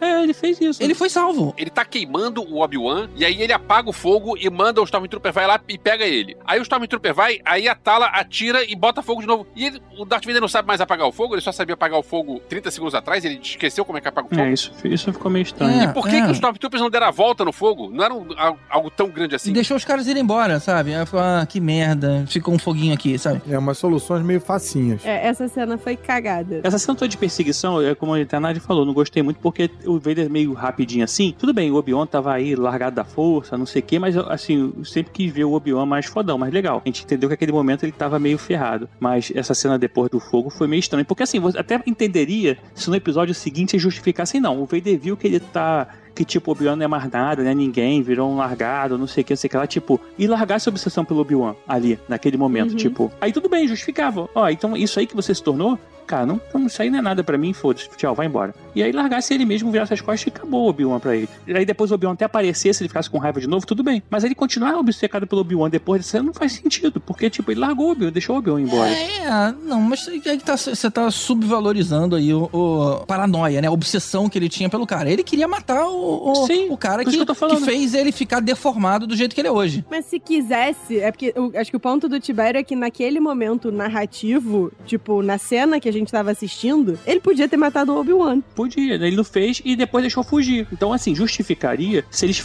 demonstrassem pra gente depois que ele perdeu essa obsessão. Mas não perdeu, então aquela cena realmente não fez sentido, ficou ruim. É isso que eu quero dizer. Podiam justificar melhor, entendeu? É, eu só queria voltar um pouquinho, cara, que naquela cena da fuga do túnel, tem várias coisas que acontecem nenhuma que o Obi-Wan cita o Killan Voss. Ele fala, ah, o Killan não sei o que. É, acho que é a Tala que fala, né, que o Kinlan Voz já passou pelo pé. É, é, isso mesmo, foi ela que fala. E tipo, pra quem, como eu, leu os quadrinhos Star Wars durante a década da Dark Horse ainda, e esse é o personagem principal dos quadrinhos Star Wars, então assim, pô, me amarro nesse personagem. Tem também um símbolozinho da, do símbolo do Jedi lá atrás tal, não sei o que. Tem Uhum. várias paradinhas assim, Maria, nessa cena que eles conversam. Tem o Obi-Wan dando a arma pra Leia e falando, "Ó, atira assim, e depois a gente vê ela atirando meio segurando as duas mãos assim lá no, no episódio 4. Então tem vários, ref- vários é, easter eggzinhos e paybackzinhos e umas coisas assim maneiras que eles até foram colocando né, na- na- nessa série aí, a gente vai falar de outras coisas, que ajudam a melhorar ela um pouco se você usar no final lá e lembrar dessas coisas. Mas se você pegar umas cenas tipo essa aí, do Darth Vader, e imaginar que daqui a 10 anos ele vai se enferrujar tanto que ele vai lutar com o Obi-Wan bem mais velho, devagarinho, é,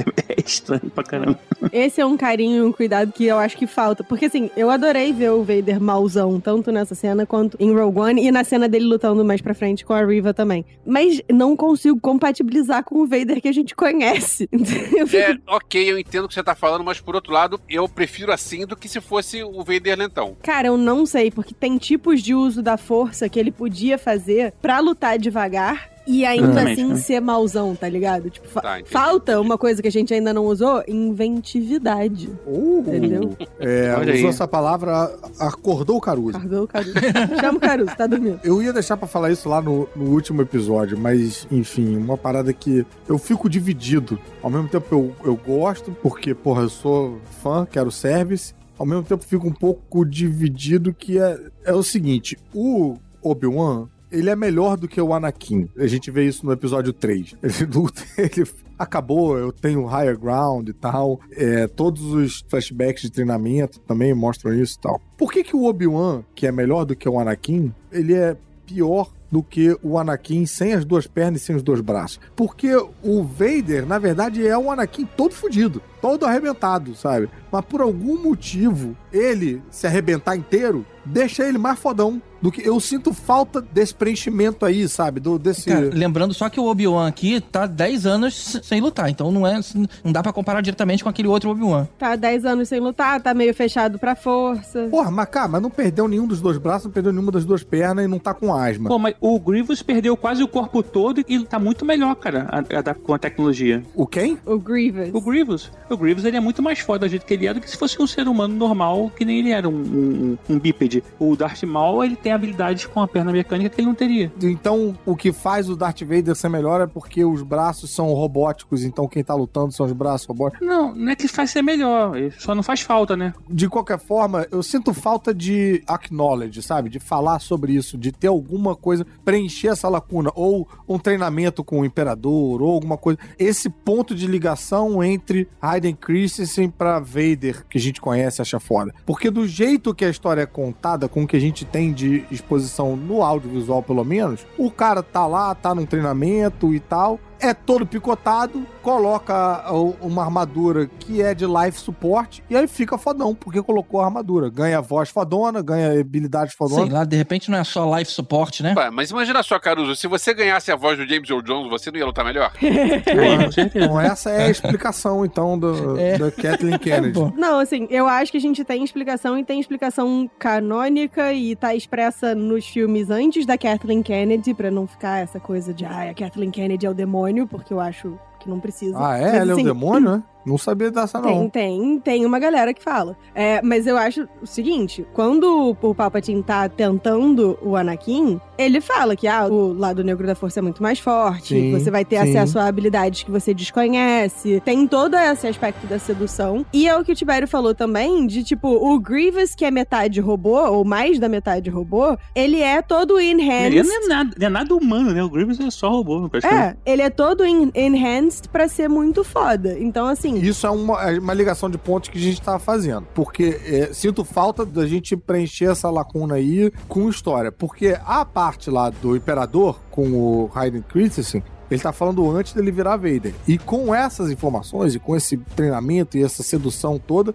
ele toma um cacete, perde dois braços, perde duas pernas, entendeu? Sim, e aí, mas é porque ele tem dois dias entre a sedução e cair. Exato. Agora a gente É. tá falando de 10 anos depois, né, Caruso? Exato. É, e aí, disso que eu tô falando. Fal- Eu sinto Eles falta ficaram fazendo o quê? Jogando amarelinha? Pois é. E aí, esse tempo de jogando amarelinha não é contado em lugar nenhum. Sinto falta de um episódio de alguma coisa. Não, ele é contado em outros lugares, né? É mostrando contado isso. em vários lugares. É só, assim, tem nos quadrinhos, tem várias coisas e. Não no audiovisual. Tô falando do audiovisual. Comecei Sim, minha mas- argumentação falando do audiovisual. Só uma coisa, eu acho que pelo contrário, eu acho que o Darth Vader, como é, Android, aí sei lá como é que a gente chama, ele é pior do que se ele se- fosse totalmente completo. Eu acho que o, Sim. o Anakin, se ele tivesse desenvolvido as habilidades do lado negro dele E completos, tivesse ele seria muito mais foda. Com certeza o Obi-Wan não teria chance muito, talvez, perto dele. Gente, eu tô disposto a comprar todas essas argumentações. Eu gostaria só que a série, canonicamente, ou o filme, ou alguma coisa,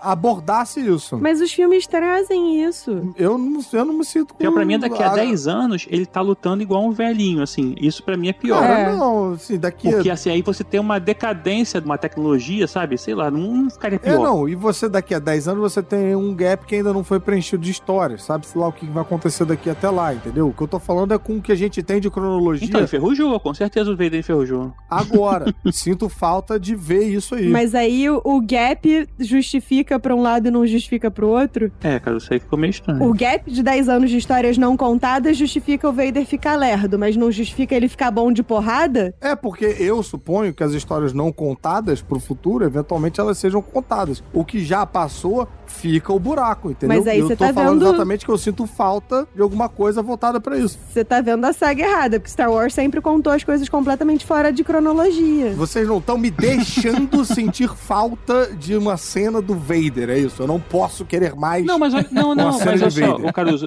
o, o Vader, quando ele botou a armadura, ele não mudou em relação ao que ele era. Ele continuou com as mesmas habilidades. Por que, que você acha que ele deveria ficar pior, entendeu? Eu não acho que ele continuou com as mesmas habilidades. Eu acho Sim. que ele ficou mais foda depois que ele coloca a armadura. Não ficou, não. Não ficou, não. Ele ficou tão foda quanto. Eu acho que ficou.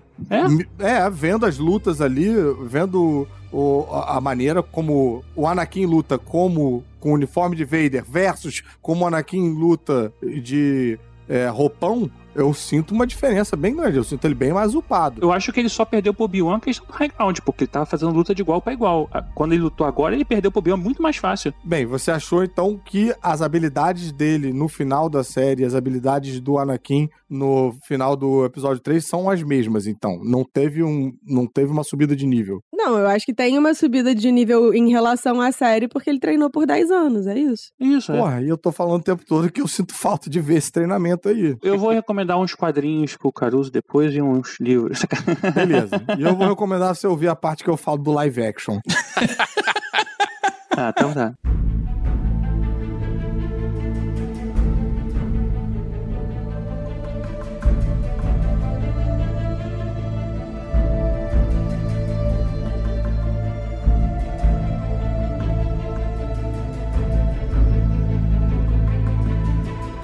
Na sede da fortaleza lá dos Inquisidores, a Riva interroga a Leia na cela, porque no episódio passado ela tinha sido capturada. E a gente acabou não abordando. E ela fica perguntando pra Leia sobre a organização, sobre onde é que tá o Obi-Wan e tudo mais, histórico da- daquela seita do caminho. Ela não sabe nada daquilo, cara. Ela é criança. É, ela não sabe que ela não sabe, né? Lógica de vilão, né? Você pegou alguém, você pega e conta tudo pra pessoa. Então eles acham que a gente faz isso também. É por isso que eles perdem. Aquilo ali é difícil de contar, né? Porque, porra, você vai botar uma criança, a criança senta o cara, mas você também não pode fazer uma cena muito pesada com a criança, então fica ela amarrada com umas cordas frouxas. Eu confesso que mesmo sabendo que era Disney e com a criança, porra, a criança sendo a Leia, me deu um cagacinho de aparecer aquele aquele droid torturador de novo pra ela, sabe? Também. Eu meio tipo, nossa. Oh, e maravilhosa ela. Que isso? A gente tá brincando de. é, Is this a staring contest? Sério, sério. Claramente a pessoa que eventualmente viria a ser a general que ia treinar o piloto, que um dia ia olhar pra cara do, do Kylo Ren e dizer: E aí, quem fala primeiro? Você fala primeiro? Eu falo primeiro? A menina manda bem, ela é bem escalada. A menina Muito mandou bem. bom, cara. Essa cena um pouquinho antes tem o Obi-Wan demonstrando que ele foi resgatado por um grupo rebelde aí, separatista, sei lá como é que eles chamam nessa época, rebelde, né, já. Rebelde, ó. E tá lá no tanque de Bacta, assim como a gente vê com, com o Minto, não tinha rebelião ainda. Não tinha, né? Uh-uh. Eles eram só um grupo. Eles chamam de The Path. The Path, né? Até vale citar que o ator aí principal, né? O. Como é que é o nome dele agora? Eu esqueci, deu branco. O rapaz aí O que. McGregor? E o McGregor? O rapaz que salva ele lá, que é o grupo que visitou o. Ah, o líder Roken, do. Roken, Roken. Kyle, Kylan Roken, né? Que é o líder aí, né, do The Path. Ele pode ser uma série aí, pode voltar aparecendo no Andor, né? A gente não sabe, né? Sim. Ele, achei que ele foi bem, bem chamativo, né? Inclusive, Obi-Wan fala isso pra ele, no certo não- momento, ó, você é um líder, É. você tem responsabilidade. Eu tenho quase certeza que aparecer em Andor foi muita deixa, assim, pra ele. Né? Chamaram muito, né, o cara. É, muito, muito. Mas essa fortaleza inquisitora, que é a fortaleza que não tem segurança, Não. porque não precisa, que ninguém teria coragem de entrar lá. A ponta do iceberg? É, mas você sai de lá com quatro pernas, né? Tipo, como é que é?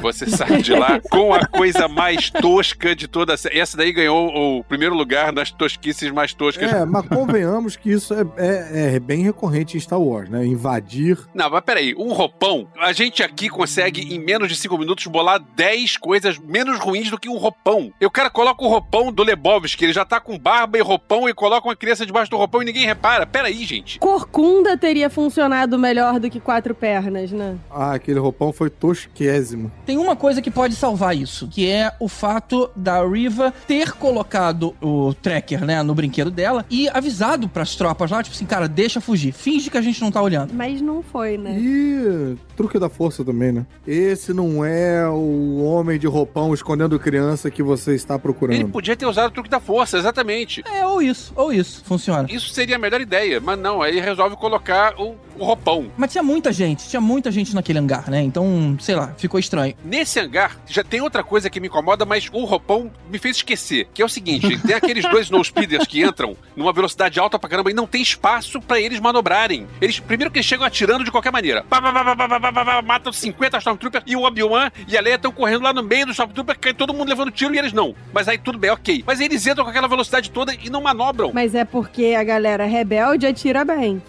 Mas o Snowspeed, ele, ati- ele faz curva curta, ele não precisa de espaço mesmo porque ele tem uns flags, uns flaps. É, mas, cara, realmente o jeito com que. Ok, vai esconder dentro do roupão. Vai. O jeito como ela tava escondida dentro do roupão tava especialmente tosco demais. Eu tenho uma implicância com essa cena que é completamente idiota, que assim, se fosse uma corcunda, teria funcionado melhor, porque o Império é anti-alien. Mas se o cara tivesse uma corcunda, seria suave. Sabe? Tipo, o cara que tem quatro pernas vai chamar atenção ali no rolê. Aí eu tenho essa implicância. Não, e tinha um monte de gente passando ali. É. Eu me incomodei mais com o fato dela começar a reagir e atirar neles antes das naves chegarem. Porque ela não sabia que as naves iam chegar, ou até esperava, né? Que- A gente quer que eles fujam. Mas então, cara, tipo assim, deixa eles ali fugirem e vamos ficar olhando. Até a hora que eles forem resgatados. Mas não, já estava todo mundo atirando neles. Como é que ela queria que eles fugissem se já estava todo mundo atirando neles antes das naves chegarem? Ela não queria que ele fugisse. Queria sim, ela colocou um tracker pra isso. A Riva tem dois objetivos ao longo da série. Ela quer matar o Obi-Wan e ela quer matar o Anakin. Ah, eu achei que ela queria matar só o Anakin. Eu achei que ela queria usar o Obi-Wan de isca pro Anakin. Não. Eu também achei a mesma coisa. Pode até ser, mas eu acho que ela quer matar O dois. objetivo aqui era ser promovida pra ter contato com mais próximo com o Vader e aí matar ele. Esse era o objetivo principal. Então a ideia dela era ser a grande inquisidora lá e pra isso ela ia ter conseguido, sei lá, cumprir a missão. Que era capturar o, o Kenobi. Capturar ou matar. Junto com todos os insurgentes, né? Porque senão não precisava ela, ela colocar o, o tracker lá dentro do, do bichinho, é, da, da menina.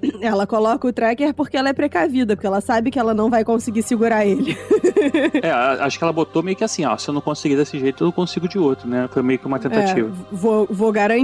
Plano É. B. Uma coisa que eu achei maneira, que foi ele segurando lá o vidro e tal, não sei o que, com a força, eu achei maneira. Uhum. Mas tem duas coisas que me incomodam. Uma é headcanon meu, porque eu queria que ele botasse uma roupa de trooper e chegasse numa cela com ela dentro, assim, que nem aconteceu com o Luke chegando na cela dela no episódio 4. Ia ser muito maneiro fazer essa referência, mas tudo bem. Outra seria o seguinte, porque assim, por que que o Vader acha que o Obi-Wan invadiu uma fortaleza inquisitora e não questionou ninguém sobre isso? Porque o principal problema dessa série pra mim seria o Vader descobrir que o Obi-Wan tá atrás da Leia, né? Ele não poderia saber isso. Ele não poderia. Saber que a Leia tá na jogada. Porque se souber, acabou tudo o plot, né? Porque Uhum. a Leia não seria senadora, os, os organos não poderiam fazer parte. Eu sei que eles iam atrás da família, acabou- acabou a quatro. Então não poderia ser. Então ele sabe que a Riva tá conseguindo ir atrás do Obi-Wan, mas não pergunta lá nenhuma pra ela. Por quê? E tipo assim, por que, que o Obi-Wan teve aqui? O Obi-Wan saiu lá, do- sei lá de onde ele tava, pra invadir uma fortaleza inquisitora, fugir. É, é verdade. Faz sentido. Faz sentido o ponto. Sabe? Pô, isso ficou, mim ficou muito solto, assim. Fazia mais sentido se ele não soubesse que ele invadiu lá, ela não contasse pra ele, mas assim, quando acontece tudo e depois ela fala, não, mas ele veio aqui, eu botei um track, mas por que, que ele veio aqui? E aí cagaria todo o plot. Isso, isso- aí me- começou a me perder essa série nesse episódio, assim. Mas depois eu gostei no final, mas assim, essa hora tava meu lado. Esse foi um episódio fraco, né? Eu acho que isso é um consenso Foi. aqui que o 3 tinha sido melhorzinho, veio um 4 que voltou a ser ruim, aí o 5 e 6 tem lá uma recuperação. Mas eu não queria terminar esse episódio sem lembrar da cena do tapão que a Tala dá nos capacetes dos Stormtroopers, cara. foi tão ridículo Mas é aquilo. que a gente sabe que capacete de Stormtrooper serve pra nada, né? Assim, zero coisas. A armadura de Stormtrooper é uma merda. Um negócio que me, me irrita um pouco nesse episódio, e aí é porque eu joguei, enfim, assisti, o- assisti o Jaime jogando, não joguei, mas do Fallen Order, é. Cara, ah, aqui é a fortaleza que ninguém vai invadir, mas já foi invadida e já quebrou e já entrou água duas vezes, né? É. Então, assim, estamos precisando rever esse negócio aí. Ele também entra pela água, inclusive, o Pois Cole, é. né? E sai com roupão. Ai, meu Deus do céu. E eu- é mais ou menos no mesmo período, eu acho também. Agora eu não lembro exatamente quando é o Fallen Order, mas tipo, caraca, a gente não aprende nunca, sabe? É, não, porque é a mesma época dos Inquisitores, né? Só, só que. Não, mas digo, eu acho que é no mesmo período, assim, temporal também. Eu acho que. Inclusive, quando eles estavam debaixo d'água, o Obi-Wan encontrou ele e falou assim: calma aí que eu tô subindo aqui, depois tu vai. Pois é. Agora, achei maneiro na, na Fortaleza Escritora, a gente também pulando rapidinho, aquele monte de Jedi é, meio em âmbar lá, assim, né? Achei, achei. E tinha uma criança, inclusive, cara. Muito loucura É ficar guardando lá. crianças mortas, sei lá. Sim, alguém entendeu o que, que era aquilo? Não. Não, era tipo troféu, sei lá. Ah, eu acho que é parte do rolê todo de vamos estudar a força e criar os clones do Palpatine pra justificar o Rise of Skywalker. É, eu achei que, assim, porque o- os Inquisitores, eu não sei se é, a gente falou isso até no, no- anteriormente lá na coisa, eles são. Ah lá, ach- desculpa, é só porque eu achei o, o- a time reference do negócio do, do Fallen Order. Foi cinco anos antes. Não é Cinco possível. Cinco anos antes alguém entrou pela grade água, quebrou o vidro todo e tal. Puta merda, aprendam. Eu, hein? É que os Inquisitores, assim, eles são padawans, né, que caíram ou foram torturados a ponto de virarem, né, e lavar cerebral pra virarem Inquisitores, ou são pessoas que foram encontradas por aí com força sensitiva e foram treinados, né? Então, assim, ali é meio que vocês como uma sala de troféus pra poder, é, sei lá, incentivarem eles, alguma coisa assim. É. Acho que não é nem por causa de questão de conta. Bora mudar de episódio. Bora.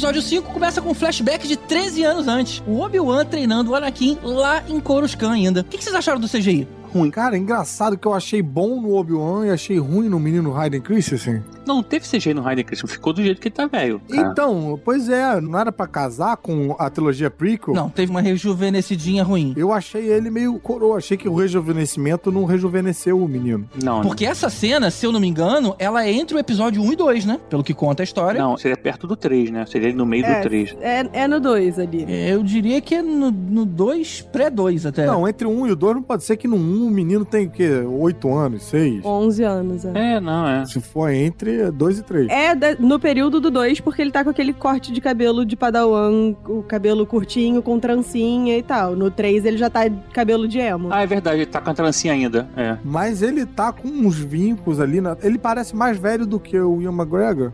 Eu achei estranho, porque eles estão usando a tecnologia de rejuvenescimento. O que aconteceu? Chama o Bruno Sartori pra fazer esse deepfake. Só tinha É, 50% da é. grana, aí usou num, num dos dois. Fala, quem vai? É, cara, a série é, é meio baixo orçamento pra Obi-Wan, cara. Obi-Wan acho que merecia É, um pouco que- mais de dinheiro do Mickey.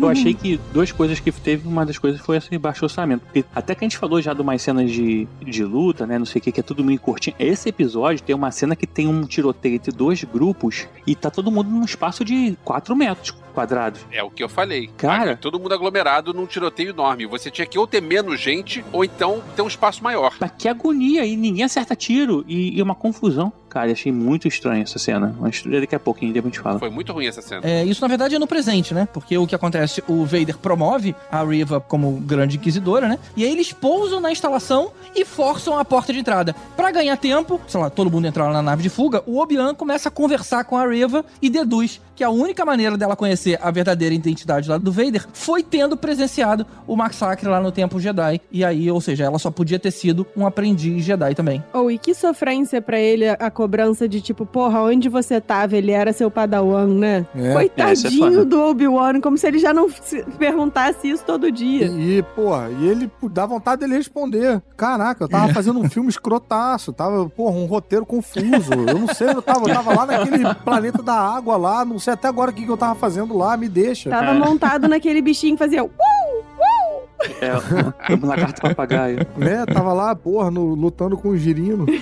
Agora, antes disso tudo, só duas coisas sobre essa galera. Uma coisa que eu achei legal, que é, assim, mostrar que teve um- uns Jedi que passaram por ali, né? Os sabres largados, assim, ou seja, não sabe se a pessoa abandonou, se morreu. E tem vários. Assim, os aliens também, né? Porque, como a Nadia falou, o Império não, é, não curte, né? Eles só... Não, o Império é xenófobo. É, xenófobo. Então, assim, tem uns nictos ali no meio da galera. Então, assim, isso é bem legal. E esses detalhes que acabam entrando, eu acho mais interessante do que o roteiro da série em si, no modo geral. Anyway, ela acaba confessando pro Obi-Wan, né, que só quer ganhar a confiança do Vader pra poder matar ele em algum momento. E aí tem essa cena que vocês comentaram aí dos troopers entrando. peraí, peraí, peraí. Antes disso tem. Não é essa que tem o Darth Vader seguro. Ah, não, não, é depois, desculpa. Esquece, Não, é esquece. que eu. Não, não, Não, não. é no final. Por enquanto, ele não, nem chegou ainda. Agora é a cena que a Tala se sacrifica lá com uma bomba pra salvar todo mundo, só que não adianta nada, né? Porque o Obi-Wan se rendeu do mesmo jeito, ou seja, ela morreu à toa. Eu achei que essa cena da galera, é o que eu comentei no, no início, quando a Nádia falou do estúdio, deve ser coisa do limitação eh, física do, do estúdio, porque precisava ter um espaço maior, porque são, sei lá, 50, 100 Stormtroopers entrando, atirando. A gente sabe que o Stormtrooper atira mal, a gente sabe que eles erram sempre, mas é muito Stormtrooper e muito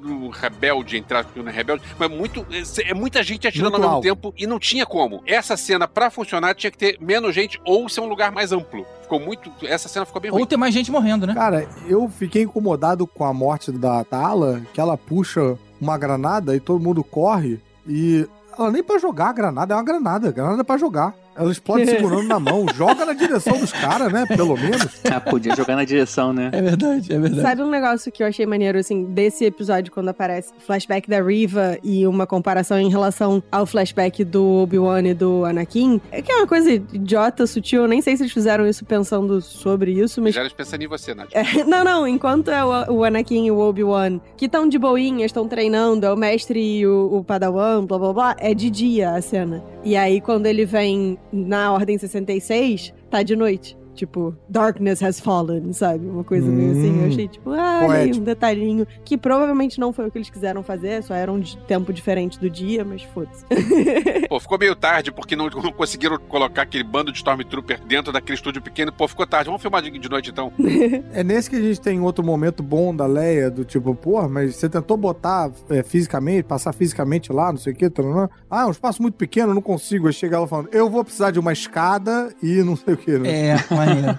É alguém que vai ser líder no futuro, né? Eu achei bacana essa construção. É, é bacana que ela não chega falando, ah, eu posso fazer. Não, ela pula essa etapa, tipo, ela, ela assume que é óbvio Vou que ela vai fazer, escada. ela vai logo pra resolver o que precisa. Ela não vai entrar em debate com se ela vai ou não vai fazer. Ela- o debate dela é com a escada, ela precisa de uma escada. Ela tá sempre no- presumindo coisas, né? Nesse- É uma boa atriz, uma boa personagem. Isso aí funcionou muito bem. Gostei muito da, da Leia. Tem uma referência legal numa batalha que eles estão lá na- no treinamento deles que ele consegue desarmar o Obi-Wan, né? E ele fala, ah, sua, sua arma, não sei o quê. Isso tem num- nos quadrinhos da, da Dark Horse na época que é interessante que isso vira maior referência no Clone Wars também. Ele perde volta e meia, perde o sabre, o Obi-Wan dá esporro nele. E também tem a questão do It's over, you have, I have the high high ground, né? E, Aham. e também ele fala It's over. Tem umas coisas assim, umas, umas brincadeiras que nisso eu achei mais legal, como eu falei. Mas importante dessa cena do Obi-Wan ele lembra da Batalha de Kratos, que o Luke aparece pra poder guardar tempo pro pessoal fugir pelos fundos, né? Também tem uma referência Hum. aí, não sei se propositalmente ou não, a- ao The Last Jedi. Ah, tem que ser, cara. Não pode passar batido uma parada dessa. Uma coisa que eu esqueci de falar, o robozinho da Leia também, a Lola, que é bem fofo, né, cara? Que ele- a habilidade que eles têm aí de criar robozinhos fofos me lembra aquele robozinho daquele episódio da Turma da Mônica, meio Star Wars. Ah, é. Enfim, tá aí, referência É soltaça. um robozinho que tem um- umas orelhinhas de, de coelho. Isso, isso. É Eu verdade. adorava esse desenho. Sem dúvida nenhuma, quando forem vender isso nos parques da Disney, vai ter a, a versão luzinha verde e luzinha vermelha com tracking, né? Ah, vai. Então mais cara que vai ser a do drone. Que voa. Já tá em pré-venda. É mesmo? É, a Disney é muito boa nisso. É junto com o episódio saiu no É. sacanagem, não sei se não, mas deve ter sido. Mas foi, eu acho. Porra, eles vão dar mole. E com certeza eles fizeram o Grande Inquisitor com a cabeça mais larga pra poder vender dois bonecos diferentes. Com certeza. Boneco do Grande Inquisidor com cabeças cambiáveis. É. Cabeça fininha ou camisa redonda? ou você quer um ovo ou quer uma bola? Gente, vamos voltar, cara. Vamos voltar que agora tem a parte boa. Vamos que perdemos a Nádia com cabeça fininha ou cabeça redonda. o ovo, a bola também. Nádia tá agora presa em flashback. Quinta série. A Leia conserta lá o mecanismo que abre as portas do teto, a nave agora já pode sair lá com todo mundo, e aparece o Vader em cima da hora e segurando a nave em pleno voo. Eita. Que maneiro isso! Isso foi muito legal. Isso foi muito, muito maneiro. Eu achei maneira essa cena, mas achei um domínio de força ali que a gente não viu nos episódios 4 e 5. Achei ele bem fodão. Você queria uma sequência de treinamento, GG? Eu vou te dar uns gibis pra você ler. Não pode querer, hein? Não pode querer. Não, é só se tivesse algo que explicasse por que, que ele perdeu o controle da força no 4 e 5, porque ele não tinha isso. É, eu acho que eu acho que tem uma cena assim no, no Star Tours, sabia? Que o Vader segura a nave com a força. Tem. Tem. É mesmo? No Star Tours, é. Eu sei que tem um Olha. videogame que tem uma cena assim, mas no cinema, televisão, acho que foi a primeira vez, né? Não, Kylo Ren e Rey no episódio 9. Sim, Ah, tá. também. Pelo contrário, no videogame, o Starkiller ele segura um Star Destroyer, não é uma navezinha. Que é muito mais pica. Não, É, não pode né? ser. Aí, aí é foda. Aí, aí chuta o balde. Pô, e é maneiro, cara, porque tem um quadrinho que não é canônico, nem de Star Wars na época que era, que era canônico, que é o Yoda. Ele joga o, aquele Executor, Ah, que é aquela nave principal, contra a Estrela da Morte. Na verdade, quem destrói a Estrela da Morte Tem um quadrinho que não é nem canônico, nem de Star Wars. Pô, por que a gente tá falando disso, cara? não é, É canônico Turma nem pra Mônica. Star Wars. nem, nem pra Star Wars era, porque era tipo aqueles What If, né? Sei. Era um What If que se como se o Yoda não morresse no episódio 5, né? E ele, na verdade, usasse a força, né? Tivesse lá na, na batalha final de Endor, e ele usasse a força pra destruir a Estrela da Morte jogando aquele Executor em cima, cara. É muito doido, assim. No Orif de Star Wars tem um, tem um Star Watcher. É legal que no, no Marcas da Guerra fizeram uma referência a isso, né? Porque tem, tem uma galera que joga a nave pra conseguir na Uhum. Batalha de Jakku. Por isso que tem um Star Destroyer caído no, em Jakku. Bom, mas vamos pros acontecimentos da série. a A gente gente é sobre Star Wars. Star Wars, Star Wars. Enquanto o cara tá lá segurando a nave, a Riva vê a oportunidade de matar o Vader pelas costas. Mas o cara tá tão Pô, fodão. Mas é uma otária, né? Ah, peraí, essa luta foi maneira porque o Darth Vader, ele fica. Ele, não, ele nem, nem pega o sabre. Ele fica parando ela, é assim Ele e tal. tá jantando ela nessa luta, é maravilhoso. Eu achei essa luta muito, muito boa. Parando o sabre com a- na mão, com a força, né? Parando o sabre, isso. Tem uma hora que ele reage de costas. Tipo, ela tá atrás dele, ele nem olha pra ela, ele só tchum com o sabre. Eu, porra, é muito bom, muito bom. O George Lucas deve ter ficado muito do puto dele usando o sabre com a mão só, né? Assim, cara. Com certeza. E acaba com ele atravessando a barriga dela com um sabre de luz. E a gente sabe que isso não mata mais ninguém, né? Só mata se o cara é mocinho. Se o cara é do mal. Nunca matou, GG. A gente já chegou à conclusão de que Qui-Gon Jinn morreu na pira funerária. Ah, isso também foi uma parada que eu achei também meio estranho. Eles deixarem a mulher que faz um atentado contra o Vader. Vader, Vader mata as pessoas por responder a ele que não, não vai. Que É. não acha que não é uma boa torto, ideia né? fazer tal coisa. Aí eles deixarem ela viva. Ou, o adolescente lá na cidadezinha, ele quebrou o pescoço? Fiz Não, nada, e né? outra, cara, pegou dois sabres de luz, eu tava esperando um efeito tesourinha com o. Eu, também. eu também, eu também. Falei, cara, agora, pra agora. cortar a cabeça da mulher fora. Ah, não, é Red Cano, não pode esperar essas coisas. Ia ser melhor, o episódio 6 ia ser melhor sem a Riva do que. Eu não do que que entendi muito a justificativa é, para deixar ela viva, não. Porque eu não entendi o que eles falam lá, tipo, ah, pra você. A justificativa é que tem quatro séries da Disney que não tem nome ainda. Provavelmente uma vai ser dela. Essa é a justificativa, deixar ela viva. Mas, porra, muito ruim ali na hora no roteiro. Me faz uma parada, sei lá, um terremoto seria melhor. É tipo, ih, meu Deus, depois eu mato E você. tem uma outra coisa que também ficou tosca, mas aí são coisas de decisões burras de personagens que a gente vê em tudo quanto é filme por aí, que é o Bayu Organa mandar aquela mensagem é, falando demais. Uma mensagem que podia ser interceptada e. Super idiota essa, é. essa decisão do cara. Nossa, não fez o menor sentido. Muita gente se emputeceu com essa mensagem, mas eu, eu Ah, achei é? suave no sentido de, tipo, ele não diz de que crianças ele tá falando. Tipo, como tinha o rolê do Path, ele podia estar falando de, tipo, crianças force sensitive que estavam sendo ajudadas, ou outras crianças quaisquer que estavam sendo ajudadas, sabe? Tipo, ele não, ele não foi ao extremo de dizer, não, que se o Vader descobrir dos filhos dele, sabe? Rapaz, É, eu também não esse isso, episódio não. a Nádia vai descolar pra gente um patrocínio do Perfect. Porque a quantidade de pano que ela passa pra essa série, vou te contar, cara. Ah, Caru, você pode passar pano pra Marvel, eu posso passar pano pra Star Wars. Nem vem. Esse aí foi caprichado. Cada um com o seu Chernobyl. O seu, Uhum. Chernobyl é a Marvel, lança os negócios ruins, a gente vai varrendo. E Star Wars é o meu Chernobyl, ué. Eu, Vou varrendo, vou você varrendo. Vai, que eu vou varrendo. Tô assim, passando todo. Eu achei também, não, não vi nada demais na mensagem, não. Porque, assim, a mensagem que seria um comunicador bem secreto. Assim, quem é garantir que o idiota ia perder o comunicador no chão, sabe? É, Tipo, burro Obi-Wan, que não, não percebe que perdeu o celular. Coisa de velho mesmo. é. É, não, e assim, o cara já tava errado de ter chamado o Obi-Wan, que era uma armadilha. O Obi-Wan tava certo de não querer ir desde o início, que ele tava falando, não, não, não, não, não. Tem que ser você, tem que ser você, tem que ser você. Porra, não tem que não, cara. Não O- tinha e que se não. liga que, eh, pra fechar, né, com chave de ouro o Obi-Wan, ele, na verdade, é o cara que põe em risco o Luke e a Leia. a única pessoa que põe em risco eles que seria a pessoa que deveria proteger eles. É quem bota eles em risco, né? Porque O subtítulo pra essa série funcionar muito bem tinha que ser Obi-Wan, um Jedi bem trapalhão. ele já é um 7-1 do caramba depois. Ele conta um monte de caô pro Luke. Aí agora, é, puta, cara, o Obi-Wan é foda. Ele, só, ele sabe lutar bem, mas é um cara. o Jedi atrapalhado. que se mete em muita confusão.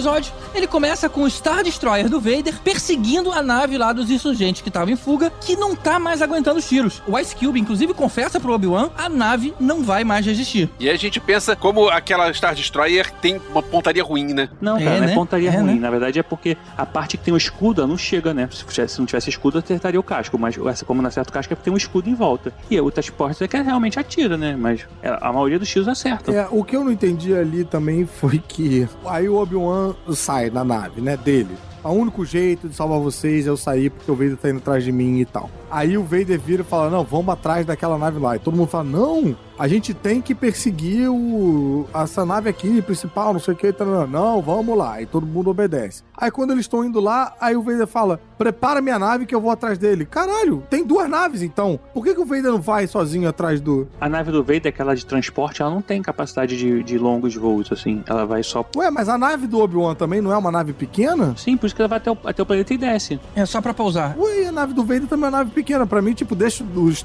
Star Destroyers matando lá os, os fugitivos e o Vader vai seguindo, é, faz uma perseguição de duas naves pequenas. Ah, tá, tá, entendi. Ah, poderia, poderia, mas o Vader não quer. Eu acho estranhíssimo isso. A tripulação não ia, não ia deixar o comandante sozinho. Aí acho que não É, ia ele também não sabe se o Obi-Wan ia parar naquele planeta, se ia continuar voando, assim. Ele, na verdade, quando viu que o Obi-Wan foi pro planeta, ele falou, beleza, a gente não consegue descer no planeta com um Star Destroyer. Dá minha nave que eu vou descer lá, vocês me esperam aqui. Pois é, eu achei muito estranho. Não precisava da nave, então, sabe? Tipo, porque senão fica meio esquisito. Pra mim, pelo menos, fica meio, ué, por que o Star Destroyer vai ficar aqui, no ponto parado, quando ele podia estar perseguindo lá e fazendo a, a vilanice que ele tinha pra fazer. É, mas não sabia que o Obi-Wan ia descer no planeta, né? Como a nave foi pro lado, foi pro outro. Falou, beleza, vamos seguir essa aqui. Aí o Obi-Wan começou a descer. Continuo achando esquisito. Você tem dois objetivos, duas naves. Usa um pra cada nave e acabou. Não, nave ele tinha um monte lá dentro. Ele tinha um monte de TIE Fighter, por exemplo, que ele podia usar. Mas, Vixe Maria, só piora. Sim, é pior, na verdade. Ele tem um monte de nave. Por não- isso que Perfex é todo furadinho, né?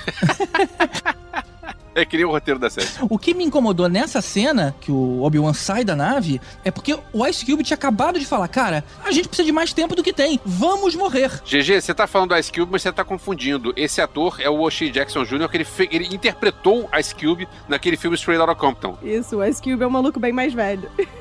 É uma confusão que tem motivo, mas não... Tem fundamento.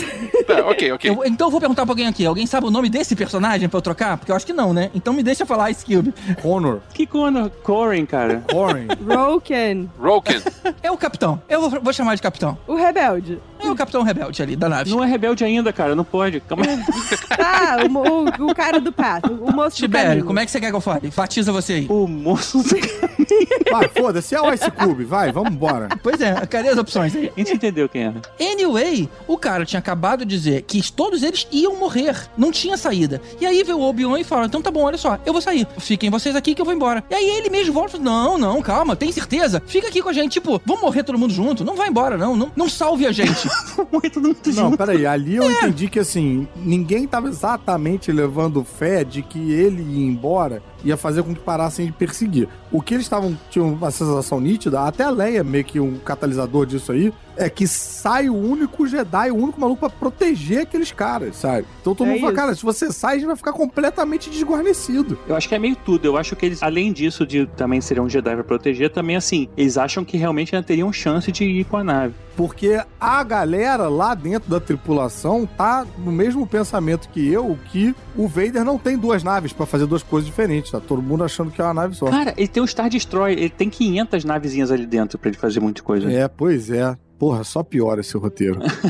Mas olha só, tem uma parada maneira que ele dá o, o, o coldre lá pra. É coldre, Pra Leia. né? É, o Pra- coldre. pra Leia. E a gente depois. É, e aí tem o Payoff lá na frente, que ela vestindo aquela roupinha que é igual a umas capas, inclusive uma capa do Alex Ross, não, do. Esqueci agora quem faz. Que é a, a Leia dos quadrinhos, que ela usa uma roupa igualzinha àquela, que a gente não vê nos filmes, né? Porque o- a Leia dos filmes já tem uma roupa diferente, mas essa roupa branca com bota e o couro. Pô, cara, achei muito, fiquei muito feliz aí dessa referência ao universo expandido. Vamos voltar então pra esse ponto do filme. Antes da gente ver, né, o que acontece quando as naves chegam, a gente vê também a Riva chegando em Tatooine e perguntando pelo Owen. E aí um amigo dele vê isso acontecendo, avisa o Owen que junto com a esposa planejam lá uma defesa armada de noite. Mas aí eu pergunto pra vocês, quem foi que entendeu esse plano? Por que, que a Riva queria matar o Luke? Isso não ficou claro pra mim. É. Eu também não entendi por que que ela foi pra lá. É. Tá bom, eu quero matar o Luke. Por quê? Esse, no caso, rasgou meu Perfex. Cara, o último episódio não faz nenhum sentido. Nenhuma decisão do último episódio faz sentido. Eu simplesmente.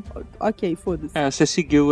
Não, o que eu entendi foi o seguinte, não sei se foi isso, né? Mas assim, ela vê que o Obi-Wan vai embora, some lá junto com o Foge, junto com a galera, e ela vê uma, uma mensagem dizendo que do Bale, que é um cara que ele sabe que tem relação direta com o Obi-Wan, que porque ela sequestrou a filha dele, e fala assim: Ah, Obi-Wan, cara, se você não voltar, eu vou lá pra Tatooine e tal, não sei o quê. Aí ela sabe, já teve lá, já conhece mais ou menos como é que é o esquema, fala assim: vou lá que de repente também eu encontro com o Obi-Wan lá, né? Ele vai, se ele tá, se Não, ele tá não, não. protegendo Eu ela entendeu em algum momento a existência do Luke, ela entendeu que o Luke é importante pra Vader. Eu acho É. que a trama ali. Não, ele é importante pro Obi-Wan. Mas eu acho que a trama Darth ali é. Ela queria matar o Luke que nem o Anakin matou as crianças. É meio tipo uma vingança esquisita, sabe? Então ali me levou a entender. Então, vingança não pro Anakin, vingança com o Obi-Wan. Mas por que, que ela tinha raiva do Obi-Wan, cara? Não, porque o Vader botou na cabeça dela que o Obi-Wan usou ela pra poder fugir. Que era culpa do Obi-Wan ela ter sofrido o que sofreu, porque o Anakin. Ele não tava lá pra em- salvar os padawans do Anakin. e Não, tal. não, e ali naquela hora ele fala assim: ah, ele te usou pra poder fugir. Ele fala, na-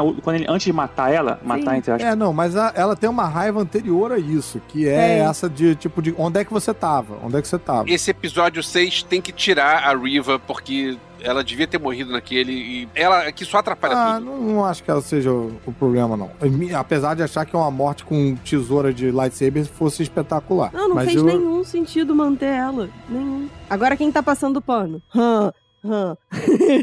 Não, e tem um detalhe que se ela tava. O outro cara lá, o, o cara do cabeça de ovo, ele passou alguns episódios no tanque de Bacta pra conseguir voltar. Ela não. Ela tá correndo atrás do Luke. Ela acabou de levar um- uma coegonjada na barriga. Mas é porque falta ódio ao moço cabeça de ovo. Não, calma aí, calma aí. Ele não. Olha só, olha só, vamos lá. O cabeça de ovo, o grande inquisitor, ele não tava no tanque de Bacta pra se recuperar. O Vader tava usando ela como grande inquisitora falsamente pra poder seguir ela, porque já tinha sentido o plano dela mais ou menos. Mas assim, como ela tava fazendo o objetivo dele, ele deixou ela seguir ali adiante. Mas ele sabia meio que o. É a isca da isca. Mas, cara, ela levou uma coegonjada na barriga. Ela não podia sair correndo. Não, aí é outro problema, tudo bem, mas aí não, não é porque o outro passou um tempão na- no tanque de Bacta. Não passou. Não, ela sair com a gonjada não me incomoda, não. Eu, me incomodou, mas eu não entendi muito a motivação do Vader deixar ela sair viva. Agora é importante lembrar que a atriz, a gente tá falando disso tudo aqui e tal, né? Mas só pra lembrar que a atriz foi vítima de, de racismo, né? Tipo, Pra nas redes variar. sociais. O Eva McGregor postou um vídeo nas redes sociais dele dizendo: gente, qual é? Nada a ver isso. É, pois é. Um vídeo, porra, muito bonito ele falando, sentido e tal. Pois é, eu quero deixar claro que eu estou falando mal da personagem e não da atriz. Sim, sim, Eu sim. achei a É, não, personagem é. horrorosa. Mas só pra, tipo, porra, lembrar que a gente não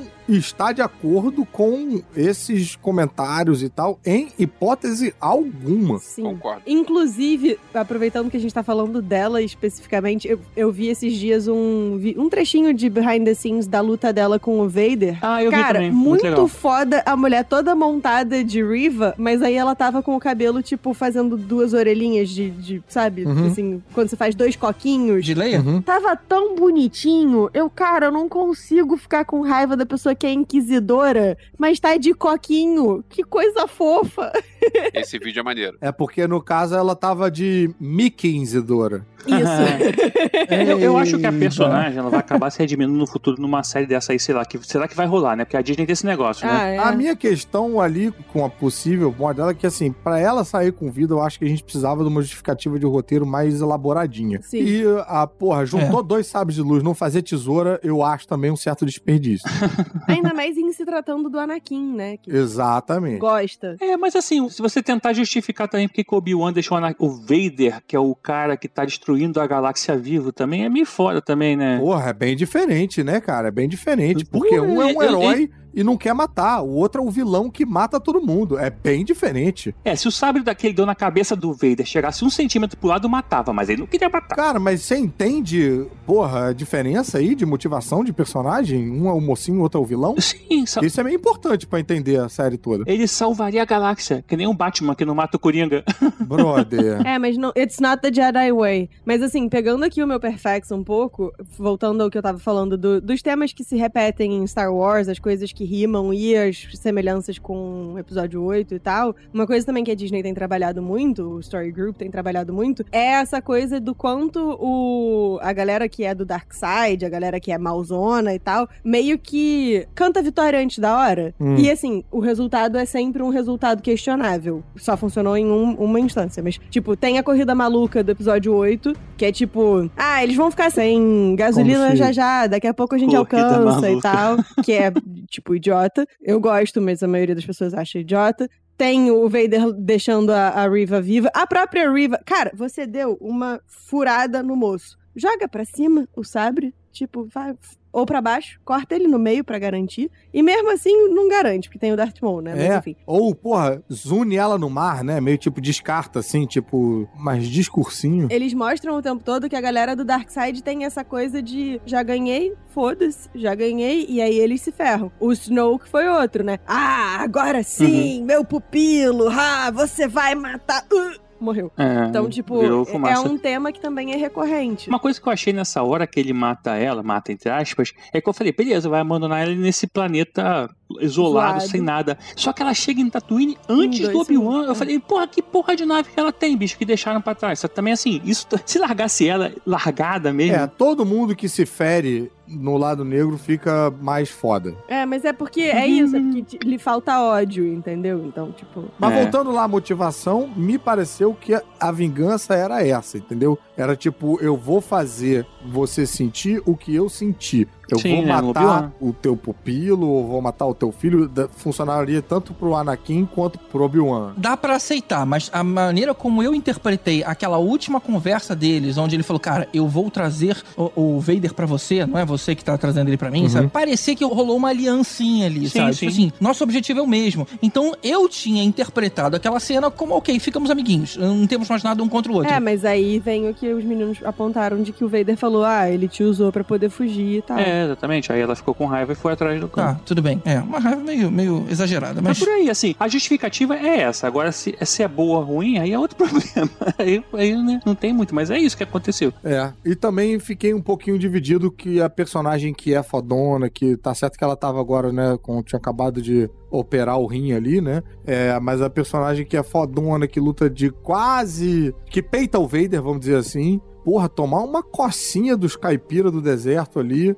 é, sei lá. hum, Cara, eu gostei da costa dos caipiras do deserto, porque assim, a gente tem que lembrar que Tatooine é um lugar selvagem, né? Não é um negócio tipo suavão e tal. É, eles falam, olha só, tem os homens da areia que estão aí. É, então assim, é, eu achei maneiro Falta um episódio de treinamento do Owen. da Beru e do Owen, é isso. É. É, meu Deus do céu. Inclusive, achei maneiro ser a Beru, porque o Owen tava tipo, ah, a gente vai fugir e tal. A Beru, porra nenhuma. É. Que aqui é nossa casa, tem arma escondida. A gente sabia que isso ia acontecer, mais cedo ou mais tarde isso ia dar merda. E agora tá na hora da gente sustentar esse BO de criar esse moleque. Vai tomar no meio do Eu Beru. achei maneiro. Agora, eu achei, agora que o Caruso falou, uma coisa que eu ia reclamar, eu achei ela no meio, no modo geral, ela era uma Yang ali, né? Ela treinava lá no, no, no Templo Jedi e tudo mais. Ou seja, não era uma pessoa que foi pega, força sensitiva e tal, não sei o quê. Ela não usa a força pra pegar um sabre do chão. Ela, Uhum. Assim, eu achei ela meio fraca em termos de força, sabe? De uso da força. Ah, mas tem momentos em que ela usa a força sim. Nesse, nesse rolê é que ela, tipo, meio que não. Mas... É, mas tipo assim, pra pegar o sabre do chão, ela baixa a pegar, ela faz uns movimentos que um Jedi, assim, com pleno na força, não faria, sabe? Mas ela não é Jedi. Sacanagem. É, um Jedi ou Sith, né? Ela não é tem Tô Sith no caso, né? Mas assim, eu achei que achei ela meio fraca nesse, nesse sentido, assim. Tanto que ela não chega nem perto de acertar o Vader e tal, mas. Mas é que tá, você tocou num ponto agora, Tibério, que eu não tinha pensado. Ela realmente usa força ao longo da série. É, ela tá sempre de lightsaber na mão. Como é que ela achava que o Vader não ia saber que ela era um aprendiz Jedi, já que ela tava demonstrando o uso muito bem ao longo da série? Não, mas os inquisidores todos são, são force sensitive. Force sensitive. Ah, tão do- são do lado negro. Tá, ok. Todos eles são. Alguns, inclusive, são mesmo padawans que foram é, torturados ou, ou coisa. Ela achava que ele não ia lembrar dela naquela ocasião, que aí ele encontrou com ela naquela ocasião. E ele lembrou. Não, mas ele até poderia lembrar, mas ele poderia ter torturado ela, feito lavagem cerebral nela, e aí ele achou que beleza, agora ela tá do lado negro, acabou. E ela tava do lado negro, né? Na verdade, de certa forma, ela foi, só que exatamente o ódio que ela sente por ele, é, Ela assim, agenda, levou né? ela pro lado negro. Assim como o, o Imperador sabe que o Darth Vader, que o Anakin, tem ódio por ele também. E isso eles fazem pra ter força e, e levar pro lado negro, entendeu? Isso é, é comum do- da galera do, deles lá, do Sábio Vermelho. Vamos falar do ponto alto desse episódio, que foi justamente a luta entre o Obi-Wan e o Vader. E, pô, foi uma luta longa e bem interessante, hein? Foi uma lutona. Oh. É, foi um banquete de fanservice. Não gostei. Pô, é não gostou, mesmo, gostei. Nádia? Não gostou? Cara, eu gosto da luta, mas eu achei cagado. A gente tá falando com a Nádia do mundo invertido, né? Vocês sabem. a Nádia tá presa de verdade em algum lugar. Alguém toca Running Up the Hill pra ver se ajuda. Mas não. É. Cara, então, porque eu, eu gostei da luta, a luta em si eu achei muito maneira. Uhum. Mas de aí é o problema da escolha de como fazer a série e tal, que é um problema que é recorrente em toda a nossa conversa. Mas, tipo, escolher botar o Obi-Wan e o Vader pra se confrontarem no grau que eles fizeram e tal. Aí a gente tem o paradoxo de, tipo, caralho, mata o maluco, que era o que a gente tava falando cinco minutos É, atrás. né? isso é estranho. Pros dois lados. Porque, assim, o Vader soterra o, o Obi-Wan. My job here is done. É, Vou embora. Mata o cara! Mas você tem que lembrar, ô, Nádia, que isso é uma rima e uma recorrência dos Star Wars Groups, que os, o lado negro, ele... Sim, pois é, então. Mas é isso. Isso, Eles, eles contam vitória antes da hora, que foi o que eles fizeram. Mas realmente ali eu achei difícil de comprar aquilo ali também. Tipo, porra, porque é um ódio tão grande, tão arraigado e tal, soterrar... Tipo, nem parece que é o maluco que tava esfregando o outro no fogo dois episódios Ele atrás. achou que realmente tinha matado, cara. Ele jogou toneladas de pedra ali em cima. Eu julgaria como trabalho encerrado. Ok, consegui matar o cara aqui. Ah, toneladas de pedra não foi, não. Foi tipo meia dúzia. Não, é assim, foi- É sim, Foi porque bastante pedra, Foi hein? bem bacana, né? Ver eles usando de maneiras diferentes. Aí vai em- empurrar a montanha e o outro segura e tal e tal. E teve um momento que era aquele que eu tava falando ali, em que a gente vê o um pedacinho de Hayden Christensen falando com um pouco de voz dele um pouco de modulação de James Earl Jones. E aí você entende um pouquinho melhor a amálgama ali que fazem os dois serem. Eu gostei de ver aquilo. Aquilo atendeu um pouco essa, É, não, isso foi bem legal. essa mistura pra mim. A gente viu isso também no, no Rebels, né? Rebels ou Clone Wars, que a Soca faz isso, né? Que a, a Soca corta também um pedaço da máscara, fica bem parecido, só que é do outro lado. É, né? já o outro teve, na verdade, já deve ser a terceira ou quarta que ele tá trocando agora. Toda hora o, o Imperador puto com ele, que, pô, que a outra máscara, não tem dinheiro mais pra fazer máscara, não sei o que, fica queimando essa Porra, de novo. É, por isso que num dos filmes ela parece mais reluzente do que o resto do uniforme. É.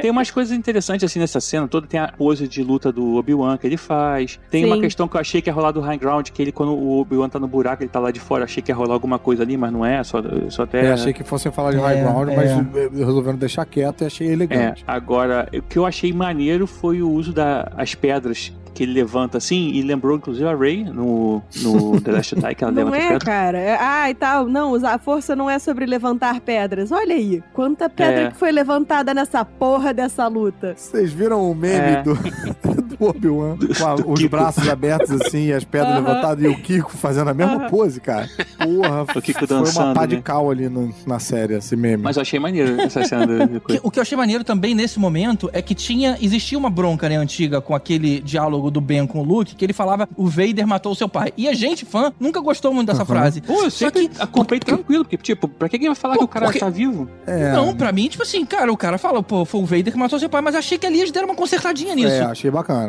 Foi bem Eles pensado. colocaram o Anakin falando, não foi você que matou o Anakin, foi eu que matei ele. Eu não sou a sua falha. Eu não sou a sua falha, brother. Ah, foi- isso foi Eu legal. não Isso, sou a sua falha. demais Você é isso. um inútil. tipo, é muito bom. Achei muito bom também, Não, cara. eu, eu achei maneiro o discurso, mas eu nunca achei que precisou justificar o Obi-Wan falando pro, Não, pro também Luke. não acho que precisasse justificar, não. Mas... Porra, mas Porque, tipo- encaixa bem, cara. Mas é porque, de novo, Star Wars rima, entendeu? Agora, de acordo com o Story Group, eles botaram o Obi-Wan chamando ele de Dart, porque lá no Sim. episódio 4, É. ninguém nunca entendeu. Assim, porque a gente sabe, né, no contexto do mundo real, o episódio 4 foi feito como um filme único, o, Lucas não tem a menor ideia do que ia acontecer depois, que Darth Vader ia ser o nome de todo Sith, ia ser ia Darth ser o qualquer nome de coisa. Darth, ia Então, ser tipo, vários problemas. Então ele chama só de Darth e, e aí todo mundo, porra, mas Darth Mal, Darth Sidious, Darth Bane, e sei lá quem. Então, tipo, aí eles explicaram, né, que não, ah, ele chamou só de Darth e aí botaram chamando pra poder justificar depois de ter chamado, assim, é umas coisas, é bobeira, mas esse foi mais interessante do que essa questão de eu que matei o, o Anakin. É, mas assim, na linha das bobeiras que justificam as coisas depois, o- a escolha de fazer a missão, ao invés de ser o, o Obi-Wan protegendo o Luke, era o Obi-Wan protegendo a Leia, explica por que que a Leia chamou o Kylo Ren de Ben, né? Tipo, Aham. ela tinha uma relação não com o Obi-Wan Kenobi, mas com o Ben. Eu Aham. É curti verdade, por é isso, assim. Eu- ah, ok, agora eu comprei esse nome. Mas sabe uma coisa que não corrigiram e ficou pior depois dessa série? Os Ewoks. Ewoks. Não, Isso é no 6. Não, aí só computação gráfica quando refizerem um filme com o Wookies. Esse não ficou pior, ficou tão ruim quanto. No 4, o Vader fala pro Obi-Wan: Na última vez que a gente se encontrou, eu era o aprendiz. E tipo assim, porra, não. Da última vez que vocês, vocês lutaram, Sim. era de igual pra igual, cara. Sim. Ele faz questão de falar isso também nessa luta. Ele fala, ele, ele soterra o Obi-Wan e, tipo, tira uma onda, chama ele de mestre, hahaha. e aí o Obi-Wan volta, come o rabo dele de porrada e, e deixa claro, ó, pode chamar de mestre sim, que eu ainda tô te dominando. Ah, não, não, ele não se considera aprendiz. Não, ele fala, eles falam assim, você continua, não sei o que, tem, cara, esse, esse diálogo, é exatamente meio de proposital, ele tá falando, eles, eles fizeram tudo que ele ficou, inclusive o que o pessoal reclamou foi aquele corte na cabeça dele, ah, não teve o corte na cabeça no episódio 3, aí fizeram, ele dá aquela porrada com o que pegou perto da cabeça pra, acertar, pra fazer aquele corte, eles fizeram tudo que eles podiam amarrar esse episódio, eles fizeram, vamos amarrar aqui, o que, que o pessoal mais está reclamando? Corte na cabeça. Então, o Luke vai ter, que- o Vader vai ter que tomar uma porrada na Vamos cabeça. quebrar o capacete pra poder cortar a cabeça, pra poder ele ter a É. cicatriz. Por que Dart? Dart por disso. Por que, que ele falou que morreu? Se preocuparam com um monte de detalhe assim e esqueceram de tirar a Riva do É. episódio. É, mas aí é detalhe financeiro de marketing que tá sendo feito. É isso. Eu até mandei, cara, no dia que a Riva apareceu no episódio, episódio, a Disney anunciou três bonecos da mesma personagem de linhas diferentes de bonecos. Eu falei, cara, no dia que ela apareceu na televisão, tipo, é, é muito, é muito é dinheiro, eles precisam disso. Então, assim, não, o motivo é exatamente esse. Eu queria muito mais a, a, a Tala no Eu futuro, também. de ver rever Queremos, a ideia inclusive, dela. Porque galera. Inquisitor, Inquisitor, na verdade, se você pensar, tiveram 10, 12, nem lembro agora, 11, né? É, eles são descartáveis. É, agora, é, a Tala era mais interessante. É, até porque ninguém usa tala no universo Star Wars, né? Todo mundo bota braço novo. Exatamente, é tudo. É bastante. Eba, que beleza, hein? Vamos voltar pra Riva, porque ela não consegue, no fim das contas, matar o Luke, né? Ela acaba devolvendo eles pro tio. Peraí. é, pro... Não é que ela não consegue matar, né? Ela se redime, cara. Não, não consegue. Tipo, Não, ela... não é não consegue. Não consegue, parece que ela, o Luke fugiu, ela continuou tentando matar. Não, ela desistiu de matar. É toda uma redenção aí do que não consegue matar. É uma redenção mal feita. Mas ela não desistiu, tipo, né, desistir. Foi tipo, ela não, Ela não não, conseguiu, conseguiu, se fazer matar o menino. É, ela, ela não teve coragem. É, eu acho que ela decide não matar, acho que é melhor do que não consegue dar uma. Semântica. não consegue dar uma sensação de que ela ainda queria. É, mas é, não consegue, psicologicamente ela não consegue. E aí tem aquele papinho lá do Obi-Wan pra ela, falando que, cara, você mostrando misericórdia, você honrou todas as crianças lá que morreram no massacre. Aham, Ou seja, foi uma- um momentinho bonitinho de paz entre os dois. É, é caoseiro, né? A gente sabe que ele é caoseiro. Agora, tinha um negócio que eu, que eu queria ter apontado, que eu achei que ficou meio mal montado ali, é, que me incomodou de levinho. Que é o, Obi-Wan, ele sente que o Luke tá sendo perseguido, né? Pela, pela- ele tem lá. É um momento que aparece a Force Sensitiveness dele bem, bem latente. Aí ele posa no planeta vai perguntar: cadê o Luke? Irmão, vai seguindo essa tua Force Sensitive até lá, a parada. Um- Não é? Esse achei, radar defeituoso. eu achei mal colado isso. assim, Consegue na- ver lá longe, mas quando chega a apertar, onde é que ele tá? É, aí vai Perdi. pousar, porra, vai pousar longe, porque é mais barato o estacionamento, não, sei lá, Não, cara, olha só. É o seguinte, é porque, na verdade, o já tinha desmaiado, então ele não sentiu, cara. entendi. Tibério, devolve o Perfect Sanagem. É, o Perfex todo rasgado, todo furado. Inclusive, ficou muito é, dísparo, né? As personalidades ali, né? O nível de fodice dos dois irmãos, né? A Leia é, é toda aquela menina espertinha, toda, toda líderzinha, toda cheia de atividade. E o Luke fugiu, fugiu, fugiu, desmaiou pelo esforço. GG, deixa eu te perguntar um negócio. Você já viu Star Wars? A Leia era senadora tal, não sei o que. O Luke era um moleque que ficava matando rato com arma, bicho. Eu não tô achando estranho, eu estou é, reforçando justamente é, com a dísparo a personalidade dos dois, cara. Ah, tá. É porque pareceu que você tava transtornado. Eu tava Não. tipo, mas meu amor sempre foi. Então, olha só, cara, olha como são os dois irmãos, cara. Isso aí, inclusive, vale pra você, crianças. Alimenta-se direito. Tu vê a Leia, mano, come verduras num, num planeta cheio de plantas. E o Luke fica comendo o quê? Ratinho, não come direito. Tá aí a diferença. Leite azul, Le- leite pô, azul e areia. leite azul. Leite né? azul. E areia. azul. E tem um momento que ele tava, é desde o início do, da série, tio Owen tá negando que ele chegue perto do Luke, né? E aí ele diz, olha só, você pode falar com o garoto, e aí quando vai falar com o garoto, ele chega lá pro, pro Luke e diz, hello there. Cara, nessa cena, eu achei maneiríssimo aquilo, E, assim, eu acredito, eu não sei se eu fui o único, mas eu pensei, ah, que legal! Por que você achou maneiríssimo? Vai, vai, vai, Elvis, dá uma, dá uma distendida aí, cara. Conta pra quem não conhece. O hello there? É, vai. Hello there é a frase que o Obi-Wan Kenobi fala sempre, desde a época do, do Alec Guinness. É, o, o meme icônico do Alec Guinness e do Ewan McGregor, em, cada um em seu momento. Tanto que tem o Lego Star Wars que aparecem três Obi-Wan Kenobis e os três olham um pro outro e falam Hello there, hello there, hello there. Hello there. Maravilhoso. Ah, e antes também do, da, da despedida do Luke, ele se despede da Leia e ele fala: se você pedir, é que a gente comentou, né? Se você precisar de ajuda de um velho amigo cansado, não sei o que. um velho cansado. Porque ela tinha dito pra ele que ele, ele parecia mais um velho cansado, né? Eu acho maneiro que a Leia, a Leia tem um bagulho de audácia que é muito foda, que ela tá o tempo todo julgando a galera e ela não tem nenhuma vergonha de dizer na cara dos outros. Então assim, você não é baixinho pra ser um Stormtrooper, sabe? Tipo, foi esse, fo- esse é o plano de vocês pra me resgatar, sabe? Tipo, é muito A gente foda. vê que esse B. Organa e a senadora lá não deram educação pra essa menina, né? Não, educaram ela muito bem. Você tem sim que exigir que, que os seus resgatores, res- resgatadores, sei lá, seus resgatantes, whatever, Tenham altura pra resgate. tenham altura, estejam You preparados. must be this tall to do this resgate. Imagina que saco você ser resgatada e você ter que resgatar quem tá te resgatando. Que inferno. É, eu Tipo não vi isso. a Leia reclamar disso quando ela foi resgatada por Ewoks. Também não. Por quê? Porque os Ewoks resolveram o rolê. É. Mas, Caruso, a. Leia não ia reclamar da gente ser resgatada, você ia reclamar do GG, que tampinha. O único que Não, é não pequenininho. sou. e na última cena, a gente tem finalmente a projeção astral lá do Qui-Gon Jinn aparecendo finalmente, ainda dizendo, eu sempre estive aqui, você que não estava preparado pra me ver. Eu achei essa frase maneira. Meio que dizendo, sinalizando que ele tava fechado pra força, né? Igual, o- de novo, o Luke no episódio. Pra mim, tava sinalizando que ele tinha o contrato fechado com os Thundercats, porque ele tá igualzinho o Jaga no, conversando com o Lion e Jaga. tal. Tipo, é, é o mesmo ator. Eu achei que ele tava com um contrato fechado pra fazer filme ruim, porque ele só faz filme ruim de um tempo pra cá. É, Uhum. Eu queria ver o, o fantasminha do Qui-Gon Jinn falando, tipo, eu tenho um certo número de habilidades e...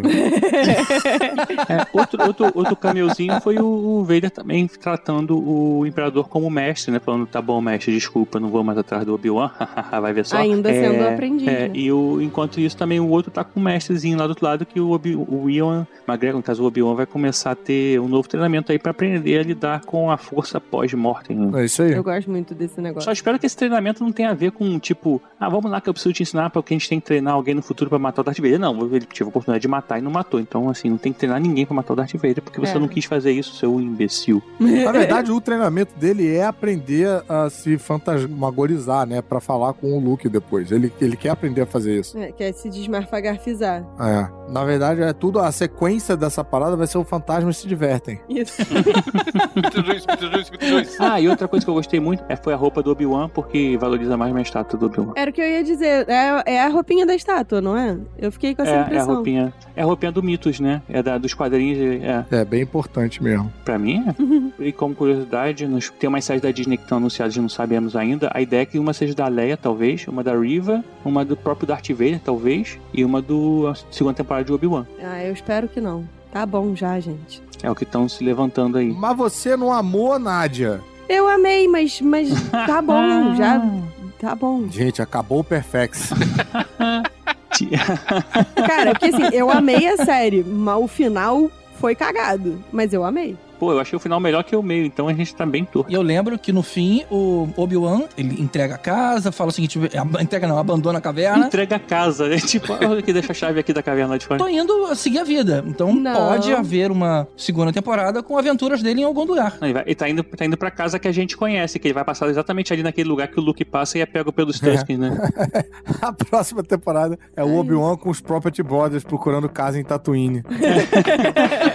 é, não, muito perto de um posto de Sarlacc. Não sei se eu quero. Vai se mancando.